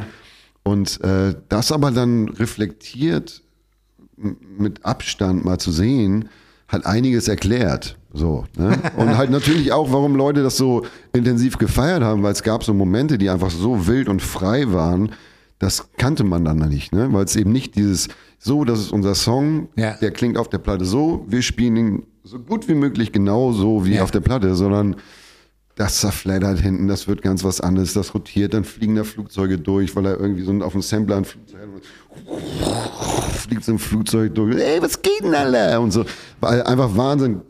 Kuhlmann hat dann irgendwer irgendeine, der hat immer so Hörspielplatten gesammelt und so und kommt dann bei irgendeinem Super, Song ja. mit so, mit so einem Typen, der halt so Vögel und, und, und die Vogelwelt erklärt. Und dann, der Pirol tirilliert. Und dann halt so, so Sachen reingekattet einfach so, ne? Also, und das war halt auch, tatsächlich viel war eben nicht, man hat natürlich so ein bisschen, weiß man, was er im Plan-Ding hat und wa- was man so an Dings, aber es war halt immer frei und wild und dann kam halt von hinten irgend so eine Vogelplatte, da bin ich dann natürlich inhaltlich drauf eingestiegen und so und das war halt eben das, was, was so diesen Fünf-Sterne-Wahnsinn ausgemacht hat. Und deswegen, also ich finde dann auch eher so, entweder lange und viel, also es ist ja schon ein Erlebnis so, ne? Und da muss Ja. es schon, also finde ich dann auch eher dieses, ja, eine Stunde und genauso wie auf Platte und das war's. Das ist dann auch eher so, ja, okay, toll. Ich meine, ihr habt natürlich eine andere Situation als wir, weil ihr natürlich auch mehr Frontmänner seid, ne? Zwar, ja. Ja, und dann in so einer Band ist ja immer so, alles ist so ein bisschen aufgeteilt. Also Ja, ich, ja. ich lege da ja nicht so viel Wert drauf. Ich habe ja auch immer gesagt, ähm, ich habe es echt gern, wenn die Musiker Soli spielen, Mhm. weil äh, dann habe ich auch ein bisschen Luft. Und äh, ich ziehe mich ja teilweise auch um oder so. Und, und äh, ähm, äh, zum Beispiel unten am Hafen gibt's halt dieses lange Solo, früher Markus und jetzt Jörn, so dass äh, das, äh, das, ich genieße das auch. Ich feiere das auch total ab. So. So, und was ich immer erstaunlich fand, war, dass es so Bands gibt, so wie die Stones oder so, die sich bei Konzerten viel miteinander unterhalten. Ich weiß gar nicht, wie die das machen, wann. Also da- das, das, das, das ja, also gerade als Sänger ist das sehr schwierig. So, so und und und äh, äh, bei uns ist es so, dass dass wir dass wir halt dann versuchen immer so auch Songs ineinander zu bauen. Oder wir machen ja auch diese diese teilweise dann nur zu viert diese akustischen Geschichten ähm, wo wir das so ein bisschen Storytellers machen, wo wir da wirklich Sachen erzählen. Und äh, wo, wo ich ehrlich sagen muss, hängt ein bisschen von der Tagesform ab, aber ich, ich, ich weiß immer, wenn, wenn, wenn, wenn wir zu viert spielen, dann sitzen wir immer eng zusammen und wenn idealerweise hat Tom dann einen Flügel, weil das natürlich immer am geilsten klingt. Und witzigerweise haben, hat Manne und ich haben mehr Percussion und Gerödel mit, als wenn man, also man hat echt viel dabei, dann mit seiner Caron und so. Ähm, und ist immer, ist immer lustig, wenn, wenn, wenn Manne anfängt zu lachen. Das letzte Mal war, als ich äh, äh, Berlin Tag und Nacht und Köln 50.473, ich schwöre, Digga, äh, erklärt habe, da, da, dass du ja alles in diesen Serien machen kannst. Du kannst ja, du kannst ja wirklich, ich habe deine Mutter geschwängert und deinen Vater auch. So, ne? Und das ist, und danach habe ich beide umge, umgebracht und gegessen. Das ist also eine ganz schlimme Geschichte. Aber es wird dadurch äh, ähm, wieder gut gemacht, dass sich erst einer sagt, ich muss mir was einfallen lassen und danach, ich habe hier Frühstück gemacht. Und ich weiß, dass Manne eine gewisse Zeit lang bei Konzerten immer darauf gewartet hat, dass irgendeiner sagt, Frühstück gemacht. Und dann wird erst so, nee, will ich jetzt nicht, aber am nächsten Tag, ah, komm, scheiße, ich vögel noch mal eine Runde, was soll's. Hab Frühstück gemacht. Das reicht. und, und, aber das, das ist eben auch, das ist das Gemeine bei Tourneen, weil du erlebst bei Tourneen sowas nicht. Du, das ist, das ist super, wenn du drei Wochen nicht gespielt hast und dir abends vom Fernsehen irgendwie so irgendeine Scheiße durchgesetzt Ja, hast, wo ja. dann was hängen geblieben ist, wo du denkst, okay, im richtigen Moment rufe ich das bring vielleicht ich mal mal ab. raus, ja. ja, ja. So. Aber, aber, aber, aber naja, wir, wir können ja im Moment nur aus der Vergangenheit reden, weil wir Ja. überhaupt nicht wissen, wie es Habt ihr irgendwas geplant? Ja, wir haben im Mai Stadtpark. Ähm, dann haben wir im äh, Juni haben wir nochmal ähm, Rickhof zum 23 Mal verschoben, ähm, der dann in neue Hände geht. Also das ist tatsächlich die letzte Veranstaltung im Rickhof. Ähm, dann gibt's ein paar Sachen, die noch pending sind. Es ist auch, wir haben auch noch Gollandwerft in Lübeck, worauf ich mich halt immer total freue, weil das eine total geile Location ist. Es ist ein bisschen weitläufig, bis man von dem einen Haus ins andere in die Bühne kommt. Man muss immer rechtzeitig los, was dann für unsere Konzentrationssache ein bisschen eingeplant werden muss. Und es gibt ja immer den Jägermeister-Call vom Auftreten. Ähm, das ist ja logistisch, müssen überall Jägermeisterflaschen gekühlt werden. Äh, ja, und, und, und dann, was sich jetzt so ergibt, aber du weißt ja selber, im Moment plant auch jetzt keiner von 0 auf 100 eine Veranstaltung. Wir spielen halt dann so ein paar Firmenveranstaltungen, wo das dann passt mal. Ähm, das gibt's ja auch von bis. Also ich weiß, also die größte Firmenveranstaltung, die wir gemacht haben, war da 15.000 Leute oder so. Krass, okay. Äh, ja, und haben die tatsächlich das, das, das, haben wir mehrmals gemacht. Und ich weiß, beim ersten Mal war es wirklich so, dass die Agentur mich anrief und sagte, wir haben eine Firmenveranstaltung, wir können das alles gar nicht glauben, es ist eine riesige Halle. Was schicken wir denn jetzt für eine Bühnenanweisung? Und dann habe ich gesagt, na ja, wir können die normale machen, ähm, die eigentlich bis alles ausreicht. Aber wenn das so viele Leute sind, schick ihnen doch mal äh, Colorline Arena. Ja. Und die haben echt die Bühne nachgebaut. Ja. Wir hatten damals auf der Bühne, das war so mehrere Etagen, haben wir so einen Teppich Wie viele Leute seid ihr in der Band? Wir sind dann acht. Wir Acht, waren aber auch ja, mal ja. elf. Mhm, Also, ja. und manchmal kommen noch Gäste dazu. also, äh, Also schon, kann man schon die Fläche haben. ja, ja, also deswegen große Bühne, deswegen war auch vor uns auch dieses Autokonzert, das, das war auch gut. Mhm. Ja. Weil, weil, weil das war natürlich von der Situation her alles total übel und, und so, aber du hattest diese riesige Bühne, Mhm. du hattest diese, diese Leinwände an der Seite und mit einer großen Band kannst du das ganz gut füllen. Das Einzige ist halt, dass die Kameras keine Kameraleute hatten, sondern dass die also alle automatisch bewegt haben und dass unser Tonmischer nicht uns gegenüber saß, sondern unter der Bühne und in ein Radiosignal gemischt hat. Ja, ja, okay, okay. Und ich fand auch, äh, da gab es ja viele Leute, nee, mache ich nicht, ich spiele nicht vor Autos und hin und her. Ich, ich hatte auch eher das Gefühl, okay, die, für die Leute ist es auch strange, so, ne? Und, und Ja, ich, aber Ja, ja, und ich war halt eben auch mal vorher extra bei einem Konzert, um es mir anzugucken, Ja. hatte da so einen Erfahrungswert. Dann habe ich halt eine Radiosendung gemacht, weil ich wusste, die Leute sitzen in ihrem Radio. Denken, wir sollten eigentlich nur auflegen und so ein Ja. Opening machen von so einem, von so einem Areal. Und äh, da dachte ich so, ja, aber das ist ja auch kacke, wenn ich jetzt so hoste, als ob ich im Club bin und der DJ feuert die Hits ab und die Leute sitzen in den Autos. Das muss doch irgendwie anders laufen dann so, ne? Und im Endeffekt habe ich gesagt, Digga, er kann mach um acht einfach aus. Hat um acht ausgemacht und dann habe ich die Nachrichten und habe dann halt so eine Nachrichtensendung gemacht und halt auch viel mehr live gespielt, als Ja. geplant war und so. Und dadurch, dass man die Situation angenommen hat und wie gesagt, ich wusste ja, dass es auch für die Leute strange ist, ähm, war es dann eben ein besonderer Moment wieder so, ne? Und die waren danach halt alle so dankbar, weil es halt eben in der Zeit nicht anders ging und die waren Das ja froh, dass man das dann eben angenommen hat und damit dann auch gespielt hat, so, ne? Das ist der Punkt und es hat auch den riesen Vorteil gehabt, du hattest überhaupt kein Lautstärkeproblem. Du konntest das Ding im Auto so laut brüllen machen, wie du, wie du wolltest. Das hatte also schon seine Vorteile. Ich fand aber auch, dass sie bei diesem Cruise Open Air Ding da auch die Ordner sehr, sehr gut waren und sehr, sehr verständnisvoll und sehr, sehr diplomatisch waren. Ähm, das, das ist halt, na klar, das ist ein Platz, auf den 30.000 Leute gehen, da stehen 2.000 Autos. Ne? Ja, ja, ja. Das ist, äh, äh, das ist äh, schon ein bisschen seltsam alles und so.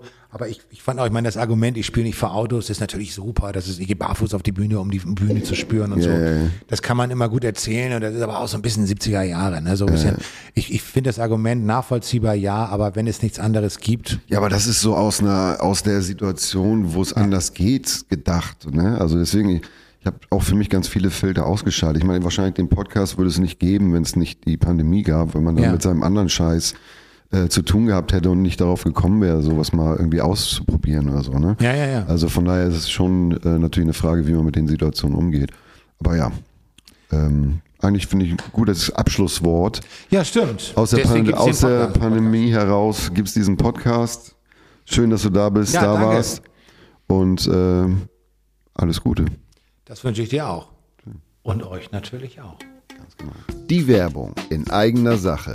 Gut ist gut präsentiert. Neu. Ein Album von Das Bo. Out neu. Und jetzt ganz neu. Live Young Die Old. Ein Album von Das Bo mit Luis Baltes, Schmiddelfinger, Jana und Flo Mega. Das war Werbung in eigener Sache.